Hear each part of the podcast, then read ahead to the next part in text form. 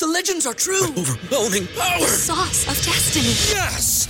The most legendary sauce has arrived as McDonald's transforms into the anime world of WickDonald's. The greatest flavors unite in all new savory chili McDonald's sauce to make your 10-piece Wick Nuggets, fries, and Sprite ultra-powerful. Unlock manga comics with every meal and sit down for a new anime short every week only at WickDonald's. Ba-da-ba-ba-ba, go! At participating McDonald's for a limited time while supplies last. Bienvenidas a mi canal de novelas románticas, Audiokin. Antes de continuar, regálame un minuto de tu tiempo y comparte esta novela con familiares, amigas y conocidas. Me ayudarías a que otras personas conozcan este hermoso trabajo y cada día seguir creciendo. Estaré infinitamente agradecida por tu apoyo y deseando que una lluvia de bendiciones caigan sobre ti. Comencemos con la narración de la novela cuyo título es Falsa proposición. Argumento. Más noches de increíble placer. El millonario aristócrata Luc de Veraux apareció en la oficina de Louisa Di Marco, la llevó al médico y exigió que se hiciera una prueba de embarazo. Atónita, Louisa descubrió que el resultado era positivo. Tres meses antes, Luc le había dado una noche de placer que no podría haber imaginado ni en sus mejores sueños y que no se repetiría nunca. Pero tras descubrir el embarazo, él le exigió que contrajesen matrimonio y esa proposición contenía una extraordinaria promesa, más noches juntos. Capítulo 1. Rápido, Lou, bombonazo a tu derecha. Louisa Di Marco dejó de teclear al escuchar el urgente susurro del ayudante de redacción, Tracy. Tengo que terminar esto, Tracy, murmuró. Y yo me tomo mi trabajo muy en serio. Ella era una profesional, una de las redactoras de la revista Burge más populares y respetadas entre sus colegas pero el artículo sobre los pros y los contras de las operaciones de aumento de pecho estaba dándole quebraderos de cabeza. ¿Cuáles eran los pros? Así que no iba a distraerse porque un tipo guapo hubiese entrado en la oficina. Estoy hablando de un ejemplar fabuloso, insistió Tracy. No te lo pierdas, de verdad. Louisa siguió tecleando sin hacerle caso hasta que, por fin, se decidió a mirar. Espero que sea algo bueno de verdad. Louisa giró la cabeza sin esperar demasiado porque los gustos de Tracy no solían coincidir con los suyos. Pero el tipo, por feo que fuera, no podría provocarle tantas náuseas como las fotos que llevaba toda el día mirando. ¿Dónde está ese Adonis? Ahí, Tracy señaló hacia el fondo de la oficina. El tipo que está hablando con Pierce, añadió, con tono reverente. No es para morirse. Louisa esbozó una sonrisa. Le gustaba saber que no era la única demente en la oficina. Detrás de las demás redactoras, todas tecleando como locas el último viernes antes de galeradas, vio a dos hombres de espaldas, frente al mostrador de recepción, y tuvo que contenerse para no lanzar un silbido. Tracy no solo la había sorprendido, la había dejado atónita. Ni siquiera podía ponerle una pega, al menos desde aquel ángulo. Alto, de hombros anchos, con un traje de chaqueta azul marino que parecía hecho a medida, Adonis hacía que el editor, Pierce Parker, que medía al menos metro ochenta, pareciese un enano. ¿Qué te parece? preguntó Tracy, impaciente. Louisa inclinó a un lado la cabeza. Incluso a 20 metros de distancia, el hombre merecía un suspiro de admiración. Desde luego, tiene un trasero estupendo, pero debo verle la cara antes de emitir un juicio. Como sabes, nadie entra en la categoría de bombón a menos que haya pasado el test de la cara. Erguido, con las piernas separadas, Adonis eligió ese momento para meter las manos en los bolsillos del pantalón. Su expresión corporal denotaba enfado, pero a Louisa le daba igual porque, al hacerlo, había levantado la chaqueta, dejando claro que no estaba equivocada, tenía un trasero de escándalo. Si se diera la vuelta. Louisa se llevó el bolígrafo a los labios, esperando. Aquello era mucho mejor que los implantes de silicona. El ruido de la oficina y las conversaciones empezaron a disminuir a medida que las mujeres se fijaban en el recién llegado. Louisa casi pudo escuchar un suspiro colectivo. A lo mejor es el nuevo ayudante de redacción, dijo Tracy, esperanzada. Lo dudo. Lleva un traje de Armani y Pierce prácticamente está haciendo genuflexiones. Y eso significa que, o Adonis es del Consejo de Administración, o es un jugador del Arsenal. Aunque con ese cuerpo tan atlético no le sorprendería que fuese deportista, Louisa estaba segura de que un futbolista no tendría ese aire tan sofisticado. Casi tenía que contener el aliento. Había pasado tanto tiempo desde que sintió el deseo de flirtear con un hombre que casi no reconocía la sensación. ¿Cuánto tiempo había pasado desde que se emocionó al ver a un hombre guapo? En su mente se formó una imagen que descartó de inmediato. No vayas por ahí. Pero ella sabía que había sido tres meses antes. Doce semanas, cuatro días y, dieciséis horas para ser exactos. Luke de Veraux, el guapísimo, encantador Lord Berwick, que en realidad era una cobra venenosa, ya no le afectaba en absoluto. Pierre se volvió para señalarla a ella. Qué raro, pensó. Adonis se volvió también y cuando un par de penetrantes ojos grises se clavaron en su rostro, Louisa se quedó sin respiración. El corazón le latía como una apisonadora, la sangre se le subió a la cara y el vello de la nuca se le erizó. Y entonces, el recuerdo que había intentado suprimir los últimos tres meses la golpeó como una bofetada, unos dedos acariciándola, unos labios insistentes sobre el pulso que le latía en el cuello, ola tras ola de un orgasmo eterno sacudiéndola hasta lo más profundo. Louisa experimentó una mezcla de nervios, furia y náuseas. ¿Qué estaba haciendo allí? No era Adonis. El hombre que se acercaba a ella era el demonio reencarnado. Viene hacia aquí, anunció Tracy. Ay, Dios mío, no es el aristócrata ese, como se llame. Ya sabes, el que salió en la lista de los británicos más deseados. Tal vez haya venido a darte las gracias. Para nada, pensó Louisa amargamente. Ya se había vengado de eso tres meses antes. Nerviosa, irguió los hombros y cruzó las piernas, el tacón de su bota golpeó la silla como la ráfaga de una ametralladora. Si había ido para volver a intentar algo con ella lo tenía claro. Se había aprovechado de su confiada naturaleza, de su innato deseo de flirtear y de la incendiaria atracción que había entre ellos, pero no volvería a pillarla desprevenida. Luke de Veraux recorrió en un par de zancadas el espacio que lo separaba de ella. Apenas se fijó en el editor que le pisaba los talones o en el mar de ojos femeninos clavados en él. Toda su atención, toda su irritación, concentrada en una mujer en particular.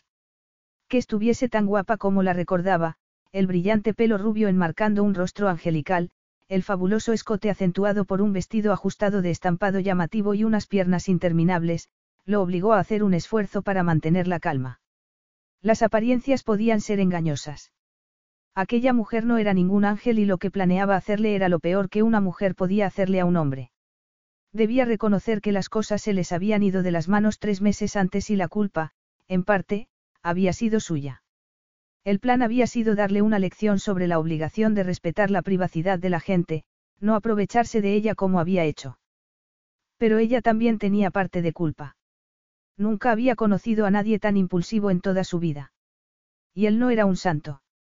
Cuando una mujer tenía ese aspecto, sabía como ella y olía como ella, que podía hacer un hombre. No podía imaginar a ninguno pensando con claridad en esas circunstancias.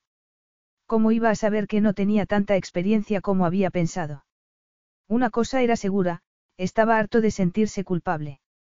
Después de hablar con un amigo mutuo, Jack Devlin, el día anterior, el sentimiento de culpa y los remordimientos habían dado paso a una tremenda furia. Ya no se trataba solo de los dos, una vida inocente estaba involucrada y él haría lo tuviese que hacer para protegerla. Y cuanto antes se diese cuenta ella, mejor. Louisa Di Marco estaba a punto de descubrir que nadie podía reírse de Luke de Veraux. ¿Qué le había dicho el difunto Lord Berwick en su primer y único encuentro años antes? Lo que no te mata te hace más fuerte. Él había aprendido esa lección cuando tenía siete años. Asustado y solo, en un mundo que no conocía ni entendía, había tenido que volverse duro. Y era hora de que la señorita Di Marco aprendiese la misma lección.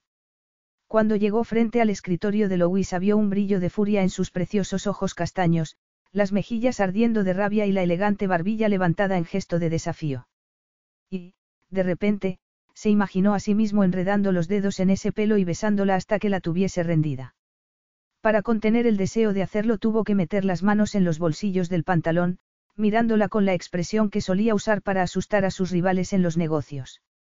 Louisa, sin embargo, ni parpadeó siquiera.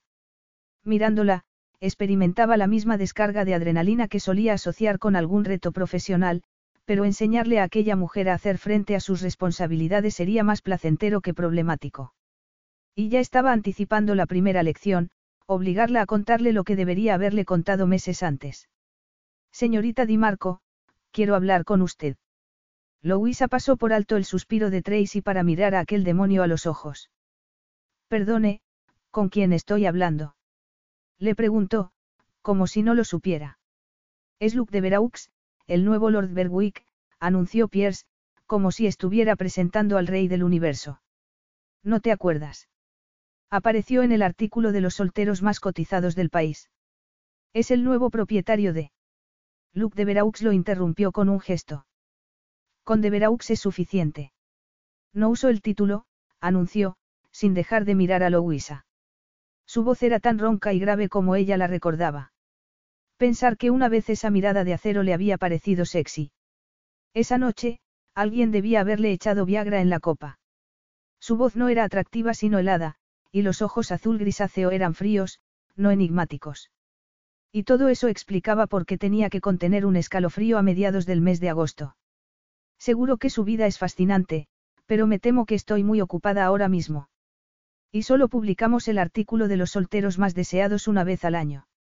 Vuelva el año que viene y lo entrevistaré para ver si pasa el corte. Louisa se felicitó a sí misma por el insulto, totalmente deliberado.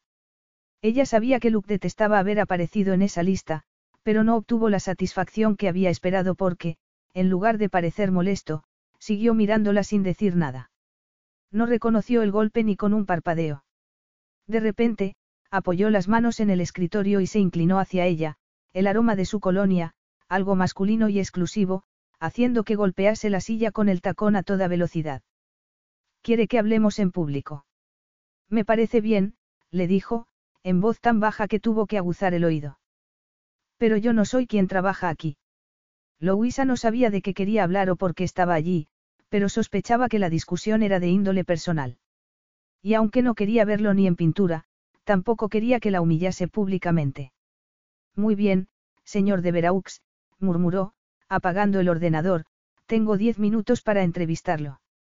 Podría hablar con la jefa de redacción, tal vez ella esté dispuesta a incluirlo en el número del mes que viene. Evidentemente, está deseando que su rostro aparezca en la revista. Él se apartó de la mesa, apretando los dientes. Ah, en aquella ocasión había dado en la diana. Muy amable por su parte, señorita Di Marco. Créame, no va a perder su tiempo. Louisa se volvió hacia Tracy, que parecía estar imitando a un pez. Terminaré el artículo más tarde. Dile a Pam que lo tendré a las cinco. No volverá aquí por la tarde, anunció de Veraux entonces. Louisa iba a corregirlo cuando Pierce la interrumpió. El señor de Veraux ha pedido que te demos el resto del día libre y yo lo he aprobado. Pero tengo que terminar el artículo, protestó ella, atónita. Pierce, que solía ser un nazi con las fechas de entrega, se encogió de hombros. Pam va a incluir un par de páginas más de publicidad, así que tu artículo puede esperar hasta el mes que viene. Si el señor de Veraux te necesita hoy, tendremos que acomodarnos. ¿Qué? Desde cuando la editora de la revista Blues aceptaba órdenes de un matón, por muy aristócrata que fuese. De Veraux, que había estado escuchando la conversación con aparente indiferencia, tomó su bolso del escritorio. ¿Es suyo? Le preguntó, impaciente. Sí, respondió Louisa, desorientada. ¿Qué estaba pasando allí? Vamos, dijo él, tomándola del brazo. Aquello no podía estar pasando. Louisa quería decirle que dejase de actuar como Atila, pero todo el mundo estaba mirando y preferiría morir antes que hacer una escena delante de sus colegas. De modo que se vio obligada a salir con él y bajar la escalera como una niña obediente, pero cuando llegaron a la calle se soltó de un tirón, a punto de estallar. ¿Cómo te atreves? ¿Quién crees que eres? De Veraux abrió la puerta de un deportivo oscuro aparcado frente a la oficina y tiró su bolso sobre el asiento. Sube al coche. De eso nada. Qué descaro. La trataba como si fuera una de sus empleadas. Pues de eso nada.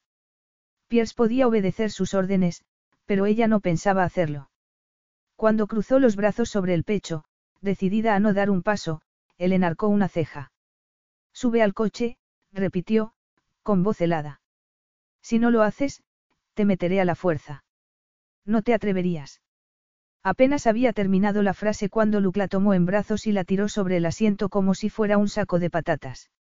Louisa se quedó tan sorprendida que tardó un segundo en reaccionar, segundo que él aprovechó para subir al coche y arrancar a toda velocidad. Ponte el cinturón de seguridad. Déjame salir. Esto es un secuestro.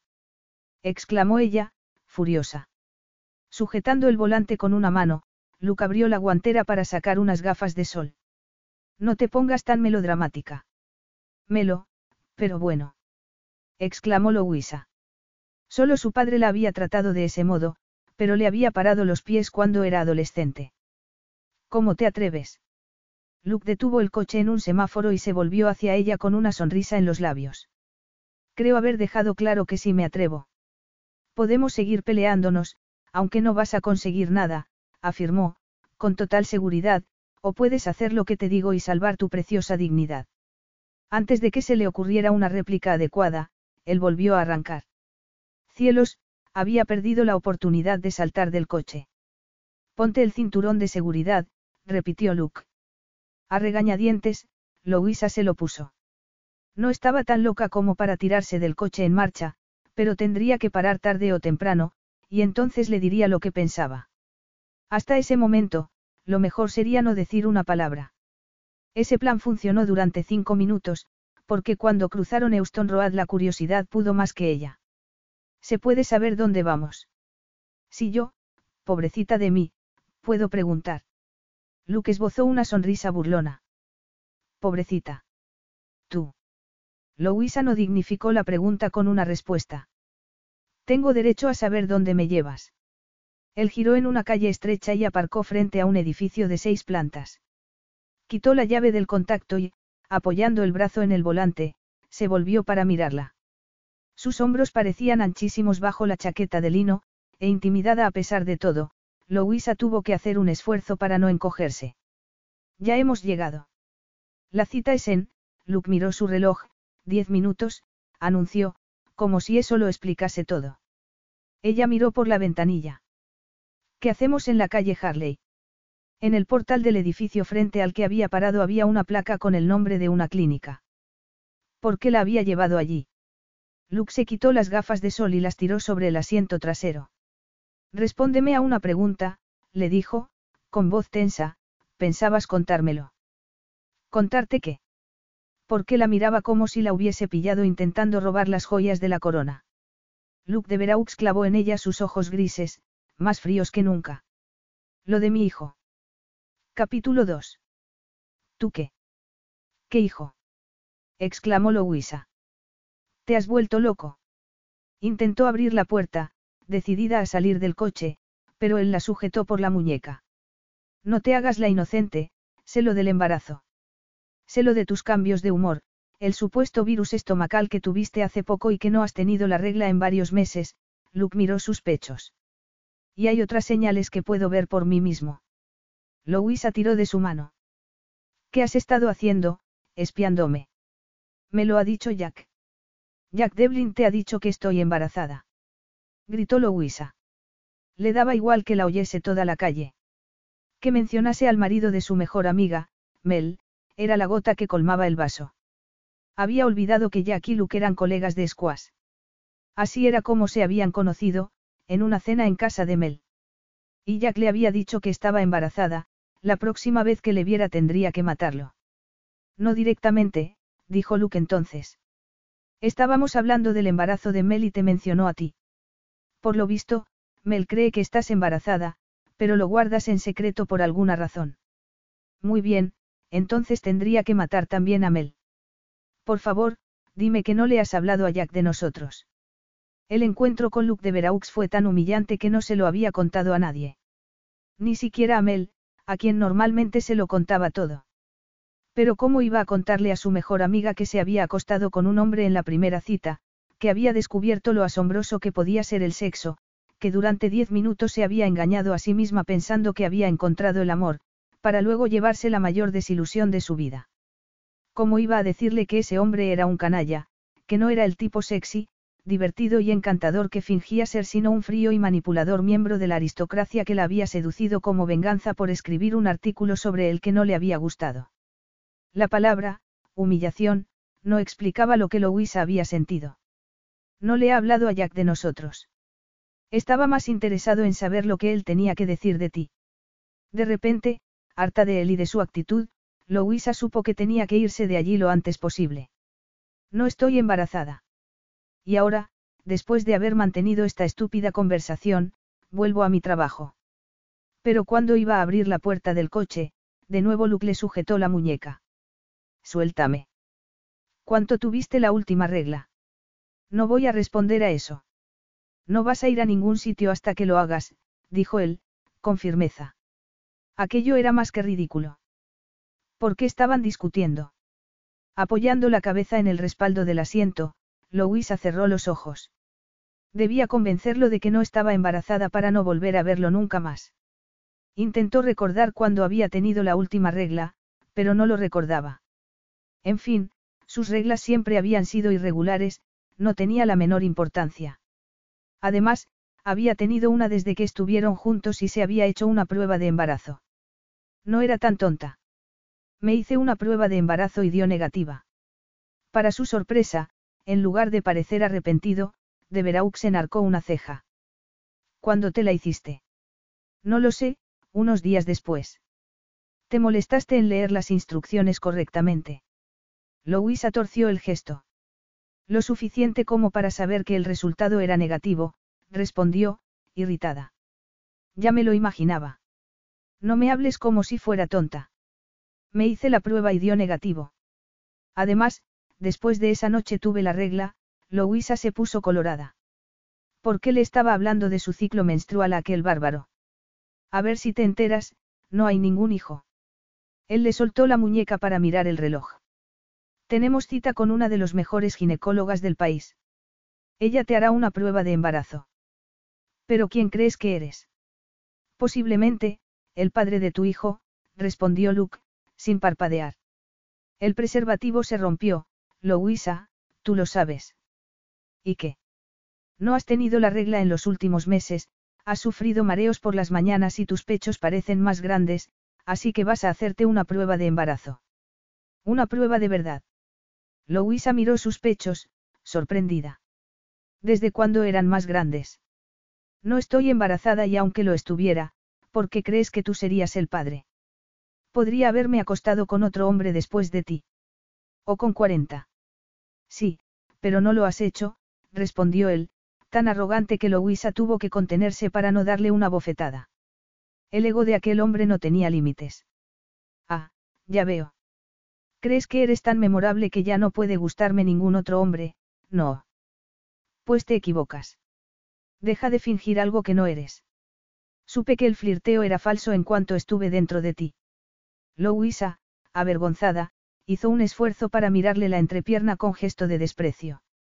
Ah, ya, entonces es que tienes un radar ahí, no. Él sacudió la cabeza, riendo. Ojalá fuera así. De haber sabido que eras tan inocente no me habría acostado contigo. Ah, qué noble por tu parte. Pues no te sientas culpable, no era virgen. No, pero prácticamente, Luke exhaló un suspiro. Siento lo que pasó esa noche, pensé que tenías más experiencia. No quería hacerte daño, de verdad. Si querías, pensó ella. Pero no lo dijo en voz alta. Que supiese lo vulnerable que era sería aún más humillante. Sí, bueno, esta conversación es muy interesante, pero la realidad es que no hay nada que discutir. Decidiremos eso cuando te hayas hecho la prueba de embarazo. Louisa podría haber protestado, y seguramente debería haberlo hecho, pero de repente estaba agotada. Solo quería terminar con aquello lo antes posible para no volver a verlo. Y si para eso tenía que hacerse una prueba de embarazo, se la haría. Pero ya estaba ensayando lo que iba a decirle cuando el resultado de la prueba fuese negativo. Enhorabuena, señorita Di Marco, está usted embarazada. El corazón de Louisa empezó a latir con tal violencia que pensó que estaba sufriendo un infarto. No podía haber oído bien. Perdone, ¿qué ha dicho? Su voz sonaba débil y lejana. Está esperando un hijo, querida, la doctora Lester volvió a mirar el resultado de la prueba, que había recibido del laboratorio hacía diez minutos. De hecho, es un resultado muy fiable. Por el nivel de hormonas, yo diría que está embarazada de tres meses. O eso, o está esperando mellizos. Louisa tuvo que agarrarse a los brazos de la silla para no caer al suelo. ¿Podría decirnos la fecha aproximada del parto? Preguntó de Veraux, a su lado. Louisa lo miró, perpleja. Había olvidado que estaba allí. No había puesto pegas cuando quiso entrar con ella para saber el resultado porque creía que el resultado iba a ser otro. Aquel debería ser el momento en el que le mandaba bien lejos, pero él no parecía satisfecho o particularmente contento por su victoria, sino tranquilo, sereno. ¿Qué tal si hacemos una ecografía? Sugirió la doctora. Así podremos comprobar cómo va el desarrollo del feto y dar una fecha más exacta. No diga tonterías, no hay ningún feto. Tiene que ser un error, no estoy embarazada. Me hice la prueba yo misma en casa y tuve la regla después. Además, no, Louisa no terminó la frase, avergonzada. Pero daba igual lo que de Veraux supiera sobre su vida sexual o falta de ella, no he estado con nadie desde entonces. La doctora Lester juntó los dedos. ¿Qué clase de prueba se hizo? No recuerdo la marca, pero la compré en una farmacia. ¿Y cuándo se la hizo? Una semana después, de nuestro encuentro, Louisa se aclaró la garganta. Algunas pruebas de embarazo son fiables, otras no tanto, depende de la marca. Y pueden dar un falso negativo si se hacen demasiado pronto. ¿Tuvo la regla después de eso? Sí. Una regla normal o más ligera. Más ligera. ¿Cuántos días después del coito? Una semana o así. Entonces no era una regla, señorita Di Marco. Estaba manchando, es algo habitual mientras el feto se implanta en el útero. Pero yo pensé que solo podías quedar embarazada durante el periodo de ovulación. Otra de las razones por las que había estado convencida de que no habría ningún problema. El embarazo puede ocurrir en cualquier momento, especialmente cuando se trata de parejas jóvenes o excepcionalmente fértiles. Ese manchado podría afectar al bebé. Preguntó de Veraux. Louisa miraba a la doctora, decidida a ignorarlo. La situación era surrealista, como si hubiera salido de su cuerpo y estuviera viéndolo todo desde fuera. ¿Cómo podía estar embarazada de aquel hombre? Ella, que no había querido pensar en la posibilidad de tener hijos por el momento. Solo tenía 26 años y había trabajado mucho para llegar donde estaba. Se había matado a estudiar en la universidad, había hecho de todo para pagar sus estudios, incluso turnos de noche y dobles turnos en London Knicks para hacerse un hueco en el mundo del periodismo local, hasta que por fin se había establecido como redactora en Blues. Estaba orgullosa de lo que había conseguido. Blues era una buena revista que no solo publicaba artículos superficiales sino también sobre todo lo que significaba la experiencia femenina. Y, de repente, todo eso estaba en peligro porque había cometido un error. Se había acostado con un hombre al que no le importaba un bledo y quien, además, parecía tener la semilla de un semental. No se preocupe por el manchado, Lord Berwick, dijo la doctora, con tono indulgente. Estoy segura de que el feto está bien. Como he dicho, la prueba demuestra que está firmemente establecido en el útero, pero una ecografía haría que se sintieran más tranquilos, luego sonrió a Louisa, que aún estaba intentando procesar toda aquella información. ¿Por qué no viene conmigo a la sala de ecografías, señorita Di Marco? Louisa miró de soslayo a de Veraux, que estaba observándola con gesto serio. No solo la semilla de un semental sino la cabezonería de un mulo. Suspirando, Louisa soltó los brazos de la silla. Muy bien. Entró en la sala con las piernas temblorosas. Tal vez aún había alguna posibilidad de que todo fuese un error y, cuando la doctora hiciese la ecografía, vería que no había bebé alguno. Ahí está la cabeza y la espina dorsal, empezó a decir la doctora Lester, señalando la pantalla. Es increíble, murmuró de Veraux. Se ve tan claro. Tenemos el mejor equipo de ultrasonido, Estamos muy orgullosos. Louisa estaba transfigurada. El frío gel sobre su abdomen, la presión de la sonda, incluso los rápidos latidos del corazón del bebé, todo eso desapareció mientras miraba la cabecita, los brazos, el cuerpo ya formado de un ser diminuto. De repente, se le hizo un nudo en la garganta. La doctora pulsó unos botones y, como por arte de magia, el rostro del bebé apareció en la pantalla. Tenía los ojos cerrados, un puñito le cubría la nariz y la boca. ¿Qué está haciendo? Louisa escuchó su propia voz como si llegase de muy lejos. Creo que se está chupando el dedo, respondió la doctora. Los ojos se le llenaron de lágrimas e intentó parpadear para contenerlas. Desde que supo que estaba embarazada solo había pensado en sí misma, en cómo iba a afectarle la situación, cuando había algo más importante en juego, su hijo.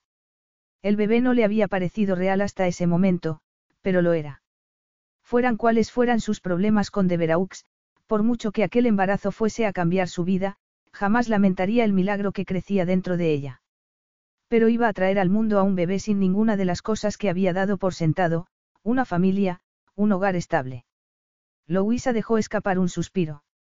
Si pudiese hablar con su madre un momento, solo una vez más. El eco de un dolor que no olvidaría nunca hizo que las lágrimas le rodasen por el rostro, pero cuando levantó la mano para apartarlas, otra mano, más grande, le sujetó la muñeca. De Veraux, mirándola con una expresión indescifrable, se sacó un pañuelo del bolsillo y, después de secar sus lágrimas, se lo puso en la mano. ¿Estás bien? No, pensó ella, pero se sonó la nariz, enterrando la cara en el pañuelo al mismo tiempo. Lo último que necesitaba era que se mostrase amable. Sí, claro, respondió en cuanto pudo hablar, intentando parecer serena cuando tenía el corazón encogido. Él se quedó mirándola un momento con esos ojos de acero y luego se volvió hacia la doctora. ¿Está todo bien? Muy bien. Yo diría que el feto es un poco largo para la fecha que me han dado. Puedo preguntarle cuánto mide, Lord Berwick. Llámeme Luke, dijo él. Mido un metro noventa. Ah, bueno, eso lo explica, la doctora tomó un pañuelo de papel para limpiarle el gel del abdomen.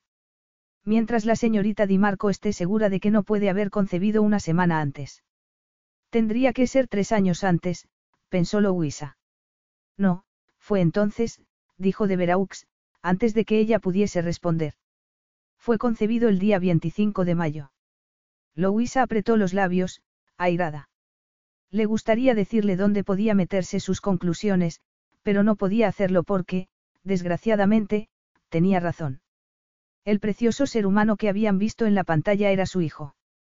Mientras la doctora empezaba a hablar de fechas, escalas de crecimiento y vitaminas prenatales, Louisa vio que las atractivas facciones de Deveraux se iluminaban cada vez que miraba a su hijo en la pantalla. Louisa suspiró. El bebé que crecía dentro de ella significaba que, hiciera lo que hiciera, siempre tendría una conexión con aquel hombre dominante, implacable, que tanto daño le había hecho. Un hombre que la había engañado, haciéndole creer que era el hombre de sus sueños, para luego reírse de ella. ¿Qué clase de padre iba a darle a su hijo? De nuevo, se le hizo un nudo en la garganta. No podía pensar en eso en aquel momento. Era demasiado pronto para preocuparse por ello, de modo que hizo un esfuerzo para tranquilizarse. Qué ironía, pensó, que el momento más increíble y asombroso de su vida hubiera resultado ser el más devastador. Entendía lo que David debió sentir mientras apuntaba a Goliath con su pequeña onda. Capítulo 3. Luke giró en Regent's Park y miró a la mujer que iba sentada a su lado, en silencio, mirando por la ventanilla. Solo un pómulo era visible bajo la cortina de pelo dorado, como un halo alrededor de su cabeza. Apenas había dicho dos palabras desde que salieron de la clínica. Y empezaba a preocuparlo. Por su corta relación con Louisa Di Marco, sabía que no era una persona silenciosa. En su única cita se había sentido cautivado por su personalidad, su sentido del humor y su incesante charla. Por supuesto, también había visto otra faceta de su personalidad, su lengua afilada cuando le dijo quién era, por ejemplo. Pero prefería esa lengua afilada a aquel opresivo silencio. Mientras atravesaban la majestuosa avenida flanqueada por robles y arces, Luke pensó que tal vez el silencio era una bendición. Necesitaba ordenar sus pensamientos, analizar la situación, pensar bien en lo que iba a hacer. No se le había ocurrido que Louisa no supiera que estaba esperando un hijo. No se suponía que las mujeres tenían un sexto sentido para esas cosas. Pero era evidente que ella no tenía ni idea. Tumbada en la camilla de la clínica, tan vulnerable bajo la bata, la sorpresa en su rostro había sido genuina. ¿A dónde vamos? Preguntó Louisa entonces, interrumpiendo sus pensamientos. A tu casa. Ella se volvió, con gesto de sorpresa. ¿Recuerdas dónde está? Lucas sintió con la cabeza, incapaz de hablar mientras miraba ese rostro que había estado grabado en su cerebro doce semanas, los ojos de color caramelo, los labios gruesos y sensuales, los altos pómulos, la piel de color miel. Recordaba cada detalle de esa noche, no solo su dirección. El fresco aire de la noche mientras paseaban por Regent's Park, el calor de su cuerpo, el aroma de las flores, su cautivadora sonrisa, el rico sabor del capuchino que habían tomado en Camden Street, las caricias robadas. Y después, los brazos de Louisa alrededor de su cuello mientras la llevaba por el pequeño apartamento, el sabor de sus labios, su sensual inocencia mientras la desnudaba en el pasillo, sus sollozos cuando la llevó al primer orgasmo y lo que había sentido él cuando los dos llegaron a un devastador final. Sí, recordaba mucho más que su dirección. Ella volvió a mirar por la ventanilla. Tengo que volver a la oficina. Te agradecería que me llevaras allí. Voy a llevarte a Bensmere, dijo Luke. Tal vez tenía que pensar un par de cosas, pero su plan seguía siendo el mismo. Solo vamos a pasar por tu casa para que hagas la maleta. Ella giró la cabeza bruscamente, sus ojos tan oscuros que parecían negros, y Luke se preparó. ¿Sabes una cosa, de Veraux? No tengo que hacer lo que tú ordenes. Será mejor que dejes de hacerte ilusiones. Yo creo que, en estas circunstancias, deberías llamarme Luke. Te llamaré como quiera, de Veraux, replicó ella, indignada. Luke no se molestó en replicar hasta que aparcó a unos metros de su casa. Estás cansada y asustada, empezó a decir, con un tono paternalista que la sacó de sus casillas. Te has llevado una sorpresa, lo entiendo. Tenía mucho que aprender sobre ella, pensó Louisa, si pensaba que acusarla de estar histérica iba a servir para calmarla. Irritada, cruzó los brazos sobre el pecho y permaneció en silencio. Mira, no quiero que nos enfademos, siguió él. Tenemos muchas cosas que discutir y vamos a hacerlo en Avensmere. Pero es que no lo entiendes. No quiero ir a ningún sitio contigo. Luke exhaló un suspiro mientras quitaba la llave del contacto. Lo sé. Por primera vez, Louisa notó las líneas de fatiga alrededor de sus ojos. Y también algo más, algo que la sorprendió. Era preocupación. Estaba tan profundamente afectado por la noticia como ella. Te guste o no, siguió Luke, vamos a tener un hijo y tendremos que lidiar con las consecuencias. Deja de mostrarte tan hostil, no sirve de nada. Louisa puso los ojos en blanco. Había vuelto a hacerlo. Cuando empezaba a sentir cierta simpatía por él, la exasperaba de nuevo. Tenía un talento innato para sacarla de quicio. ¿Y qué había querido decir con, lidiar con las consecuencias? Él era un hombre rico e influyente que había tomado la iniciativa con el tratamiento médico y ella estaba como en trance desde que supo que esperaba un hijo, pero lo había oído concertar otra cita con la recepcionista. Pensaba presionarla para que interrumpiera el embarazo. Que pudiese no querer a su hijo debería haberla enfurecido, pero en lugar de eso la entristeció profundamente. Aunque odiaba admitirlo, de Veraux tenía razón sobre algunas cosas, estaba cansada, emocionada y francamente sorprendida. Necesitaba reunir fuerzas y en su mansión de Wiltshire podría hacerlo, pero antes de nada debía aclarar un asunto.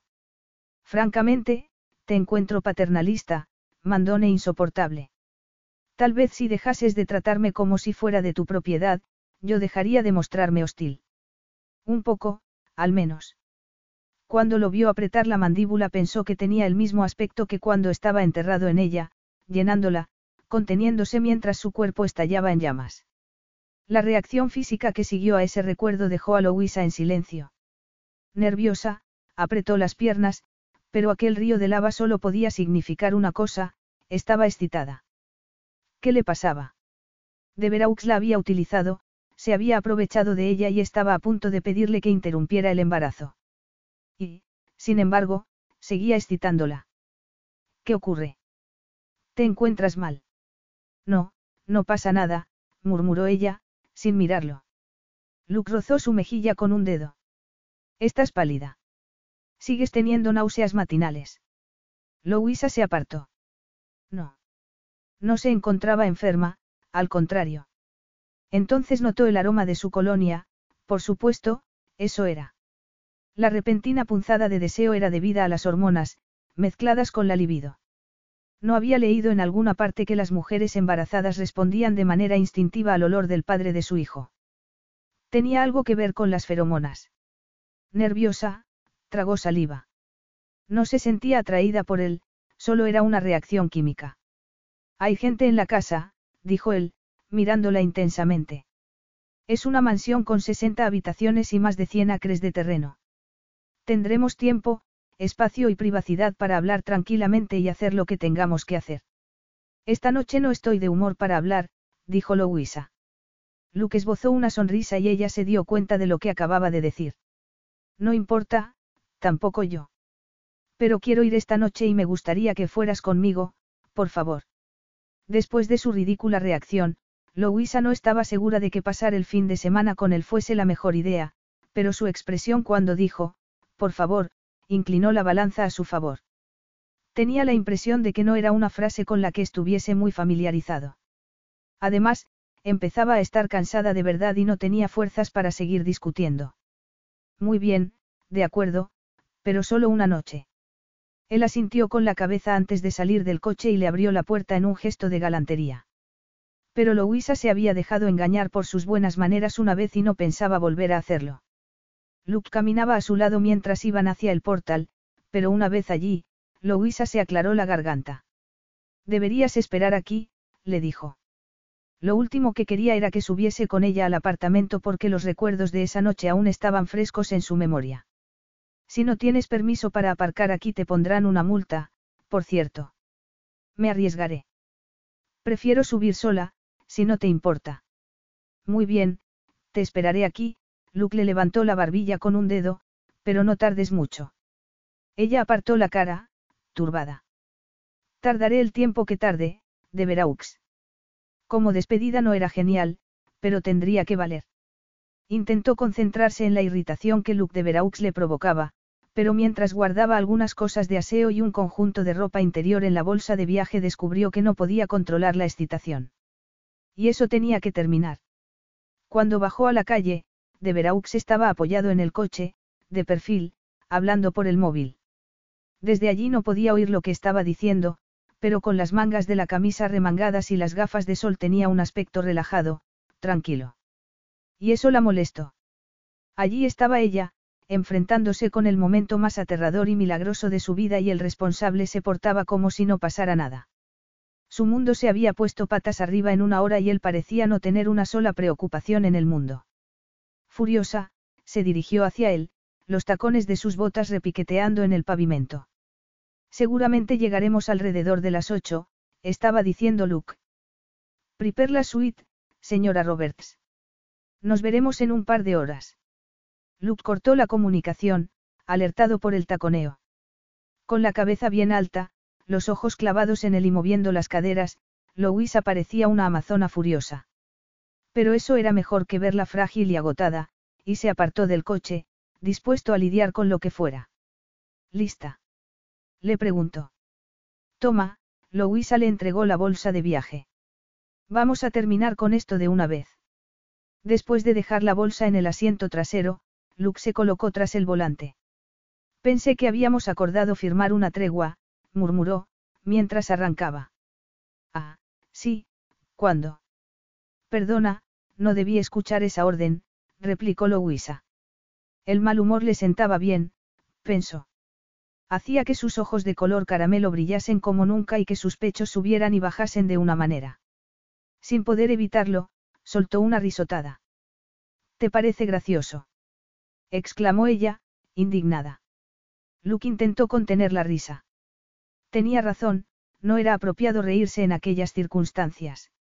Estás muy guapa cuando te enfadas.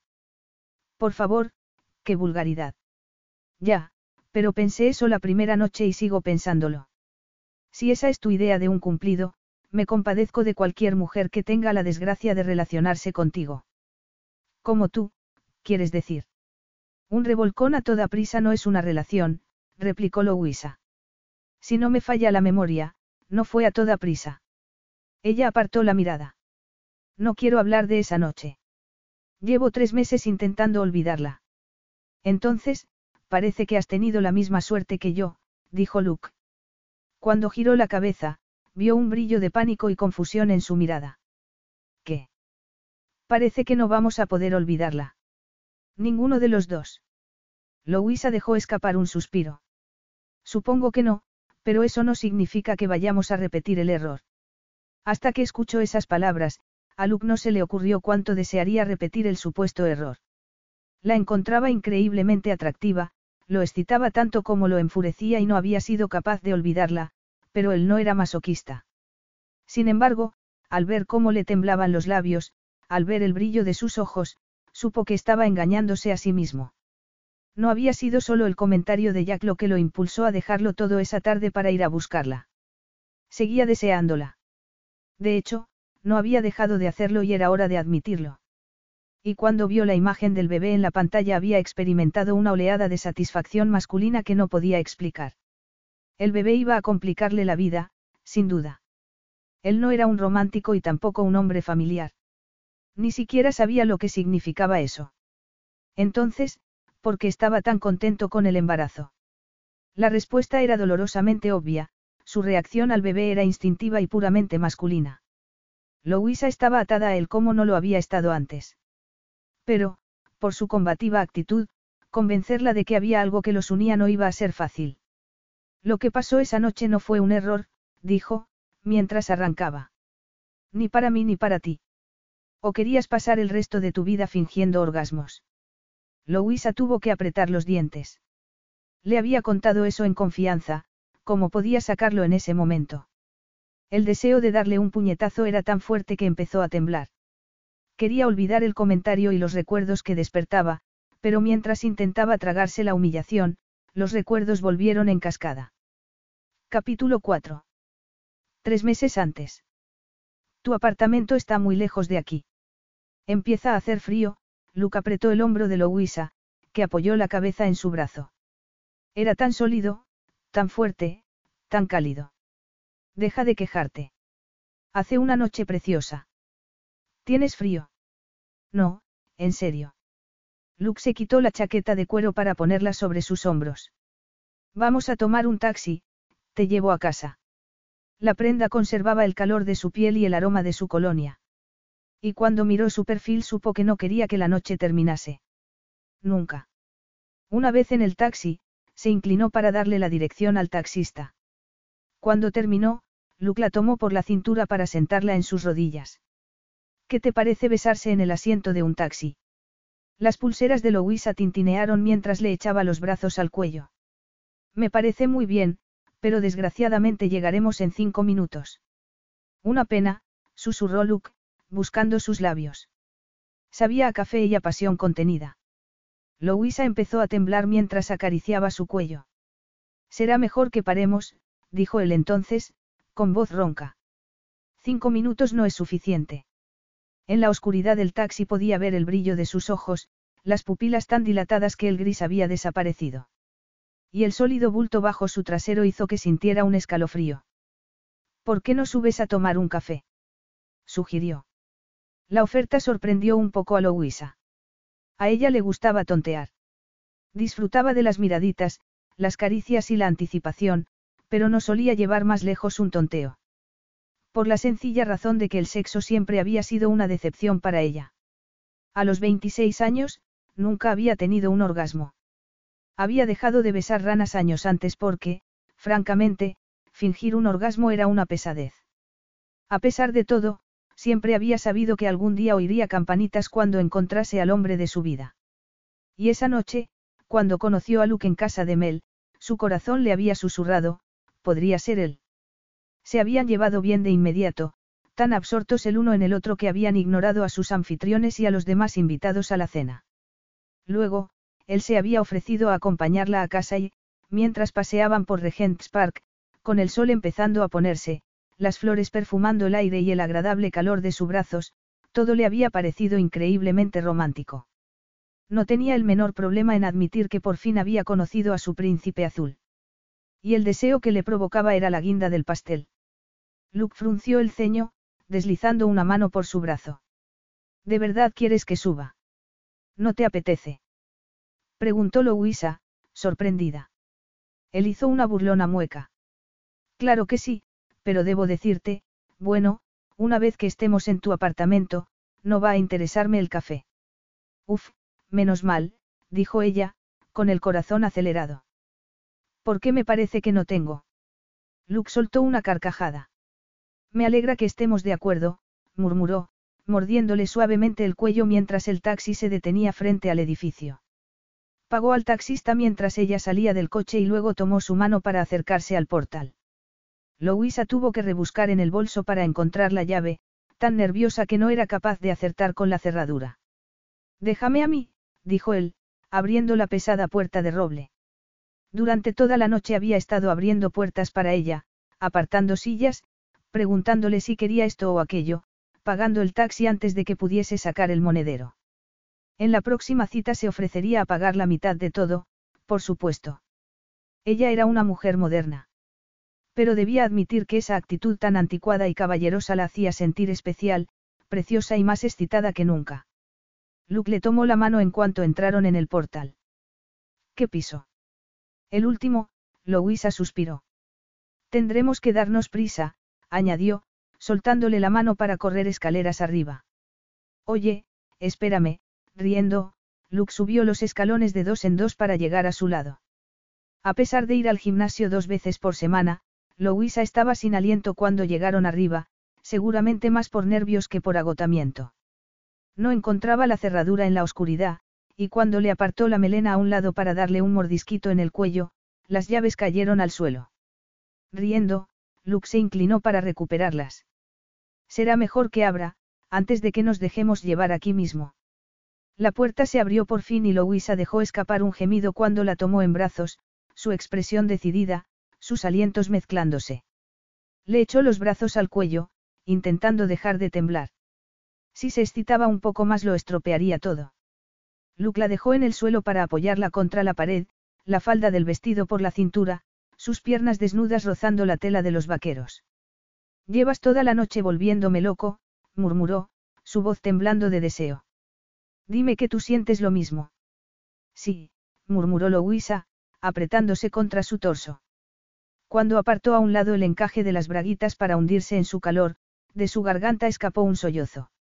Estaba temblando, incapaz de creer lo que sentía. Cuando Luke la acariciaba, le provocaba un río de lava ardiente entre las piernas. Sorprendida por esa nueva sensación, se agarró a sus brazos, temblando. Por favor, susurró, pensando que estaba a punto de saltar a un precipicio y romperse en mil pedazos. Déjate ir, la animó él. Te gustará, lo prometo. Cuanto volvió a rozar el capullo escondido entre los rizos, Louisa se apartó. No puedo. Luke iba a pensar que estaba loca, pero no podía hacerlo. No podía saltar a lo desconocido, y contuvo el aliento, sintiéndose como una tonta. Qué buen momento para descubrir que era frígida, cuando su príncipe azul estaba bajándole las bragas.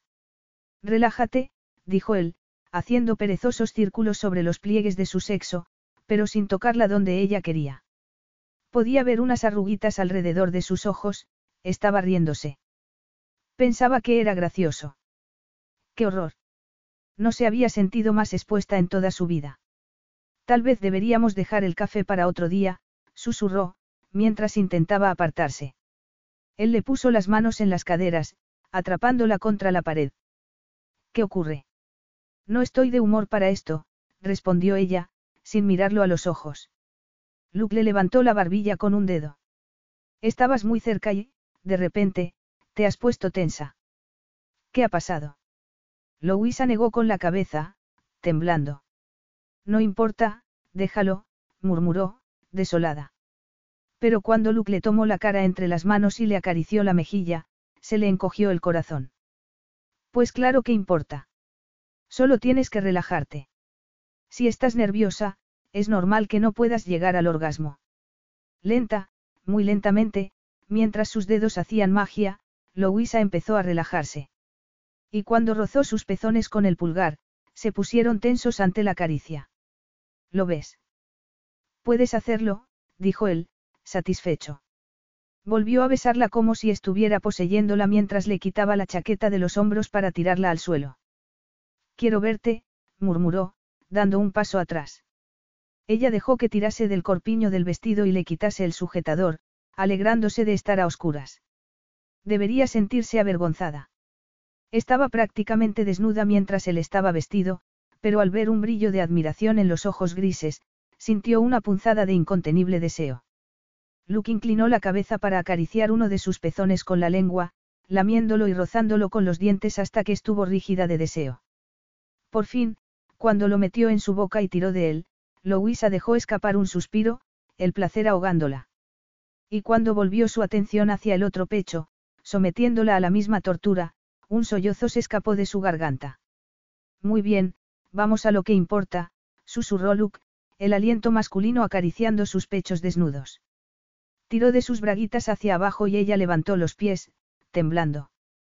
Cuando levantó el vestido para apretar la palma de la mano contra su monte de Venus, Louisa enredó los dedos en su pelo, tirando de él para darle un beso ferviente, apasionado. El deseo crecía hasta volverse insoportable. Sin pensar, movió las caderas, empujando hacia su mano hasta que por fin un largo dedo se introdujo en sus pliegues, buscando, tentando. Louisa dio un respingo cuando tocó el capullo escondido, la sensación eléctrica. No te asustes, esta vez vamos a ir despacio. Siguió acariciándola hasta dejarla sin respiración. Pero en aquella ocasión no sintió que iba a caer a un precipicio, al contrario, estaba dispuesta a lanzarse de cabeza. Un sollozo escapó de su garganta mientras todo su cuerpo parecía desbaratarse en una gloriosa explosión pirotécnica. ¿Lo ves? No ha sido tan difícil, bromeó Luke mientras le besaba el cuello. Olía de maravilla, pensó Louisa con una enorme sonrisa en los labios. De modo que era eso. Sentía como si acabase de conquistar el universo. Luke tomó su cara entre las manos para mirarla a los ojos. ¿Qué tal si lo hacemos otra vez? En esta ocasión, juntos. Me parece muy bien. Riendo, Luke le colocó un mechón de pelo detrás de la oreja. Te llevaría a la cama, pero me temo que no vamos a llegar a tiempo, murmuró, sacando la cartera del bolsillo para extraer un preservativo. Louisa miró el impresionante bulto bajo sus vaqueros. Fascinada, alargó una mano para pasar los dedos por la tela, pero Luke la sujetó. No, mejor no, le dijo con voz ronca. No quiero decepcionarte. A ella le gustaría decir que no habría ninguna decepción. No sabía que estaba loca por él. Pero entonces Luke bajó la cremallera de su pantalón para ponerse el preservativo y Louisa tragó saliva. Había visto alguna vez algo tan magnífico. Enreda las piernas en mi cintura, murmuró Luke, apretándola contra la pared. Ella hizo lo que le pedía, lanzando una exclamación cuando lo sintió dentro. Pero la ligera molestia fue olvidada por completo en unos segundos. Luke empezó a moverse, al principio meciendo suavemente las caderas hasta que estuvo dentro del todo. Louisa jadeaba, sintiendo que perdía el control de nuevo. Pero no podía ser, era demasiado rápido. De nuevo, su inexperto cuerpo se revelaba y cuando contrajo los músculos el dolor hizo su aparición. ¿Qué ocurre? Lo siento, no puedo evitarlo. Me encanta, pero eres tan estrecha, Luke tragó saliva. No quiero hacerte daño. Vamos a intentarlo así. Mientras se movía, la acariciaba con un dedo hasta que sintió que se relajaba. Entonces sujetó sus caderas y empezó a empujar de nuevo, apretándose contra ella, entrando tan profundamente que Louisa estaba abrumada. Se oyó sollozar de gozo mientras explotaba de nuevo, sus gemidos haciendo que Luke se dejase ir. Cielo santo, susurró, apoyando una mano en la pared, tan atónito como ella. Louisa tuvo que agarrarse a sus hombros para no caer al suelo. Vaya, entonces esto es de lo que tanto habla todo el mundo. No lo sabías. Luke sonrió mientras se subía la cremallera del pantalón. Debería sentirse incómoda, cortada, pensó, pero la euforia que le corría por las venas lo hacía imposible. Luke le había dado algo que había temido no conocer nunca. Eres el primer hombre que pasa el test Meg Ryan, le dijo, echándole los brazos al cuello. Debería darte una medalla. ¿Qué es el test Meg Ryan? Preguntó él, riendo. ¿Has visto cuando Harry encontró a Sally? Es una película romántica muy divertida. Pues no, Creo que no. Ella finge un orgasmo en un restaurante. El test Meg Ryan es cuando una mujer no tiene que, Louisa hizo una pausa, poniéndose colorada. Tú sabes que el ego masculino puede ser muy frágil y antes yo solía, en fin, ya sabes. Empezaba a sentirse como una tonta. ¿Por qué había tenido que contárselo? Lo entiendo, dijo él, sin dejar de sonreír. Y me alegra mucho que no hayas tenido que fingir un orgasmo conmigo. El beso que depositó en sus labios era un susurro de ternura y afecto. Será mejor que tengas cuidado, le advirtió Louisa. Estoy a punto de enamorarme de ti. En cuanto dijo esas palabras supo que había cometido un error. Luke se puso tenso y el brillo de humor desapareció de sus ojos. ¿Te importa si uso el cuarto de baño? Ella parpadeó, sorprendida por el cambio de tono. Qué raro. Por un momento, parecía como si se sintiera culpable. No, claro que no. Está al final del pasillo. Voy a ver si me queda algo de café. Muy bien. Louisa lo miró mientras se alejaba, su estatura y sus anchos hombros haciendo que el pasillo pareciese más estrecho. Después de rebuscar en los armarios no encontró café y tuvo que conformarse con un té de hierbas. Luke entró en la cocina unos minutos después, tan guapo que Louisa tuvo que contener un romántico suspiro. Tenemos un problema. Ella lo miró, sorprendida por su seria expresión. ¿Qué problema? Se ha roto el preservativo. Ah, vaya. ¿Tomas la píldora? No, no la tomo, pero no creo que vaya a pasar nada. Decirle que no había tenido la regla en dos meses porque su ciclo menstrual era muy irregular no le parecía muy romántico, de modo que dijo. Estoy al final del ciclo, así que no puedo quedarme embarazada. Ah, muy bien, Luke se apoyó en la encimera y colocó un pie sobre el otro. Pero si hubiese algún problema me gustaría que te pusieras en contacto conmigo. Sí, claro, Louisa no pudo contener un escalofrío de aprensión. ¿Por qué iba a tener que, ponerse en contacto, con él si estaban saliendo juntos? ¿Sabes una cosa? Lo he pasado muy bien esta noche. Eres preciosa, inteligente, sexy y muy dulce. Aquello sonaba a despedida y, de repente, Louisa tuvo una horrible premonición. No eres para nada lo que había esperado, siguió él. Y, por eso, la confesión que debo hacerte es aún más difícil. Confesión. Eso no le gustaba nada. ¿A qué te refieres? Para empezar, no sabes quién soy, ¿verdad? No sonaba como una pregunta, pero ella respondió de todas formas. Pues claro que lo sé. Eres Luke, el compañero de Squash de Jack. Y mi príncipe azul, hubiese añadido, pero no parecía el momento. La declaración de amor tendría que esperar hasta que se conocieran un poco mejor. Ya me lo imaginaba, dijo él muy serio. No te entiendo, ¿qué es lo que imaginabas? Soy Luke de Veraux, el nuevo Lord Berwick. Me sacaste en la lista de los solteros más cotizados del país. Tú eres, ah, ya veo. Pero no lo veía. Luke era Lord Berwick. Habían tenido que publicar una fotografía borrosa, hecha por un paparazzi, porque era un hombre muy reservado que no quería aparecer en los medios, pero podía ver el parecido. Aún así, no podía creerlo. Qué coincidencia tan extraña, no. Debería alegrarse, pensó. El hombre de sus sueños resultaba ser el soltero más cotizado de Gran Bretaña. Pero no se sentía alegre. Sentía como si acabase de entrar desnuda en una habitación llena de gente. El hombre que estaba frente a ella no era un tipo normal sino un extraño. Y esa fría mirada no ayudaba nada a calmar su nerviosismo. No ha sido una coincidencia, dijo Luke. Ah, no. ¿Qué estás intentando decir? Acepté la invitación de Jack esta noche porque quería conocerte. No me gustó el artículo, me ha causado muchos problemas en las últimas semanas y, Luke hizo una pausa, tenía intención de decírtelo. Louisa se agarró al borde de la encimera. No entiendo. ¿Por qué no me lo has dicho antes? Él se pasó una mano por el pelo. Cuando empezaste a flirtear conmigo pensé que sabías quién era, así que te seguí el juego. Y luego, en fin, luego todo se ha complicado. ¿Qué estaba diciendo? Que aquella noche había sido una trampa, una broma. ¿Por qué lo has hecho? Querías reírte de mí. Y si era así, lo había conseguido. Se había derretido entre sus brazos, le había dicho que estaba enamorándose de él, incluso le había hablado del test Meg Ryan. Se lo había dado todo mientras él la despreciaba. Unas lágrimas de angustia asomaron a sus ojos, pero hizo un esfuerzo para contenerlas. No iba a darle esa satisfacción. No, no ha sido así, dijo Luke. Ah, no. ¿Y cómo ha sido entonces? Corrígeme si me equivoco, pero parece que tienes muy mala opinión de mí y de lo que hago. Estabas molesto por el artículo y, sin embargo, me ha seducido.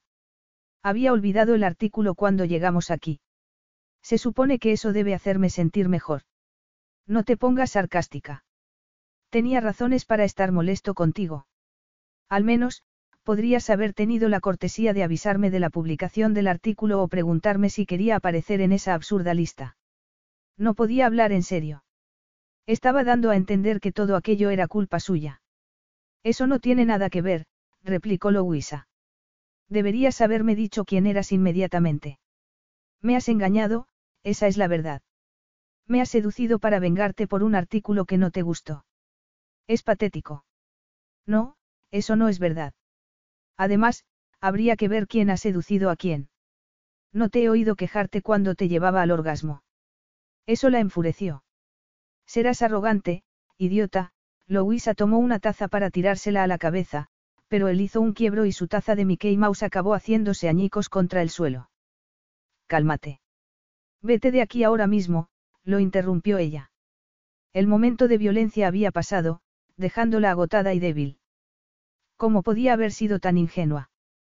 Muy bien, me iré si eso es lo que quieres, Luke salió de la cocina y tomó su chaqueta del suelo antes de abrir la puerta. Ella lo siguió por el pasillo, lanzando sobre él todo tipo de insultos, pero en cuanto la puerta se cerró tuvo que apoyarse en la pared. La misma pared en la que se había apoyado unos minutos antes, cuando Luke de Veraux la había hecho sentir el único orgasmo de su vida. Bueno, habían sido dos. Con una lágrima rodándole por el rostro, se dejó caer al suelo, enterrando la cara en las rodillas en un vano intento de esconderse de su propia estupidez. ¿Cómo podía haber sido tan tonta? ¿Cómo podía haber hecho el amor con un hombre al que ni siquiera conocía? ¿Y por qué, sabiendo que Luke de Veraux era un fraude, sentía como si le estuvieran arrancando el corazón del pecho? Capítulo 5. El presente. Serás insensible, insufrible, imbécil, estaba diciendo Louisa, sus hombros rígidos de indignación. Ya había derramado suficientes lágrimas por Luke de Veraux y no pensaba derramar ni una más. ¿De verdad crees que un orgasmo compensa por cómo me trataste? Lo único que digo es que el sexo fue tan agradable para ti como para mí, así que deja de fingir que no fue así. Y no tuviste un orgasmo, si no recuerdo mal tuviste varios. Te traté bien. El sexo no tiene nada que ver con la mecánica, no sé si lo sabes. Si hubiera sabido quién eras y que querías castigarme por haber publicado ese artículo, no habría ocurrido nada entre tú y yo, así que deja de felicitarte a ti mismo. Me engañaste. Luke soltó una risotada. El sexo no era precisamente un castigo, para ninguno de los dos. Las cosas se me escaparon de las manos, lo sé, pero tú disfrutaste tanto como yo, así que no veo por qué estás tan enfadada. Pues claro que no, porque tú no entiendes nada, Louisa se mordió los labios. No se le ocurría un adjetivo lo bastante hiriente. Si no te hubieras metido en mi vida. Yo no me he metido en tu vida para nada, lo interrumpió ella. Esa lista es algo que publicamos cada año y yo no te conocía de nada. Si querías pedirme explicaciones, deberías haber ido a mi despacho, como haría cualquier persona normal. Y no pienso aceptar una charla sobre ética periodística de alguien que no sabe nada sobre ella. Luke exhaló un suspiro. Louisa. No había cotilleos en ese artículo, siguió ella. La lista de los solteros más cotizados no es más que un tema divertido para nuestras lectoras, y a los hombres que aparecen en esa lista normalmente les gusta la atención. Si estás paranoico, es tu problema, no el mío. Pero me pusiste en esa lista sin mi consentimiento, insistió él. ¿Por qué no tenía que pedirte consentimiento? La prensa es libre, ¿O es que no lo sabes? Por tu culpa, tuve que soportar una estampida de chicas deseosas de casarse, un montón de paparazzi y reporteros del corazón en mi puerta. Si no crees que eso es irrumpir en la vida privada de alguien, te engañas a ti misma. El frío y sereno look de Veraux no parecía tan frío y sereno en aquel momento. Esperas que nadie hable de ti. Vas a decirle a la prensa que puede publicar y que no. ¿Quién crees que eres? No tenía nada de lo que sentirse culpable. No era culpa suya que su nombre hubiese aparecido de repente en la esfera social cuando heredó una de las fincas más grandes del país. Y tampoco era culpa suya que fuese un hombre guapo, rico y soltero.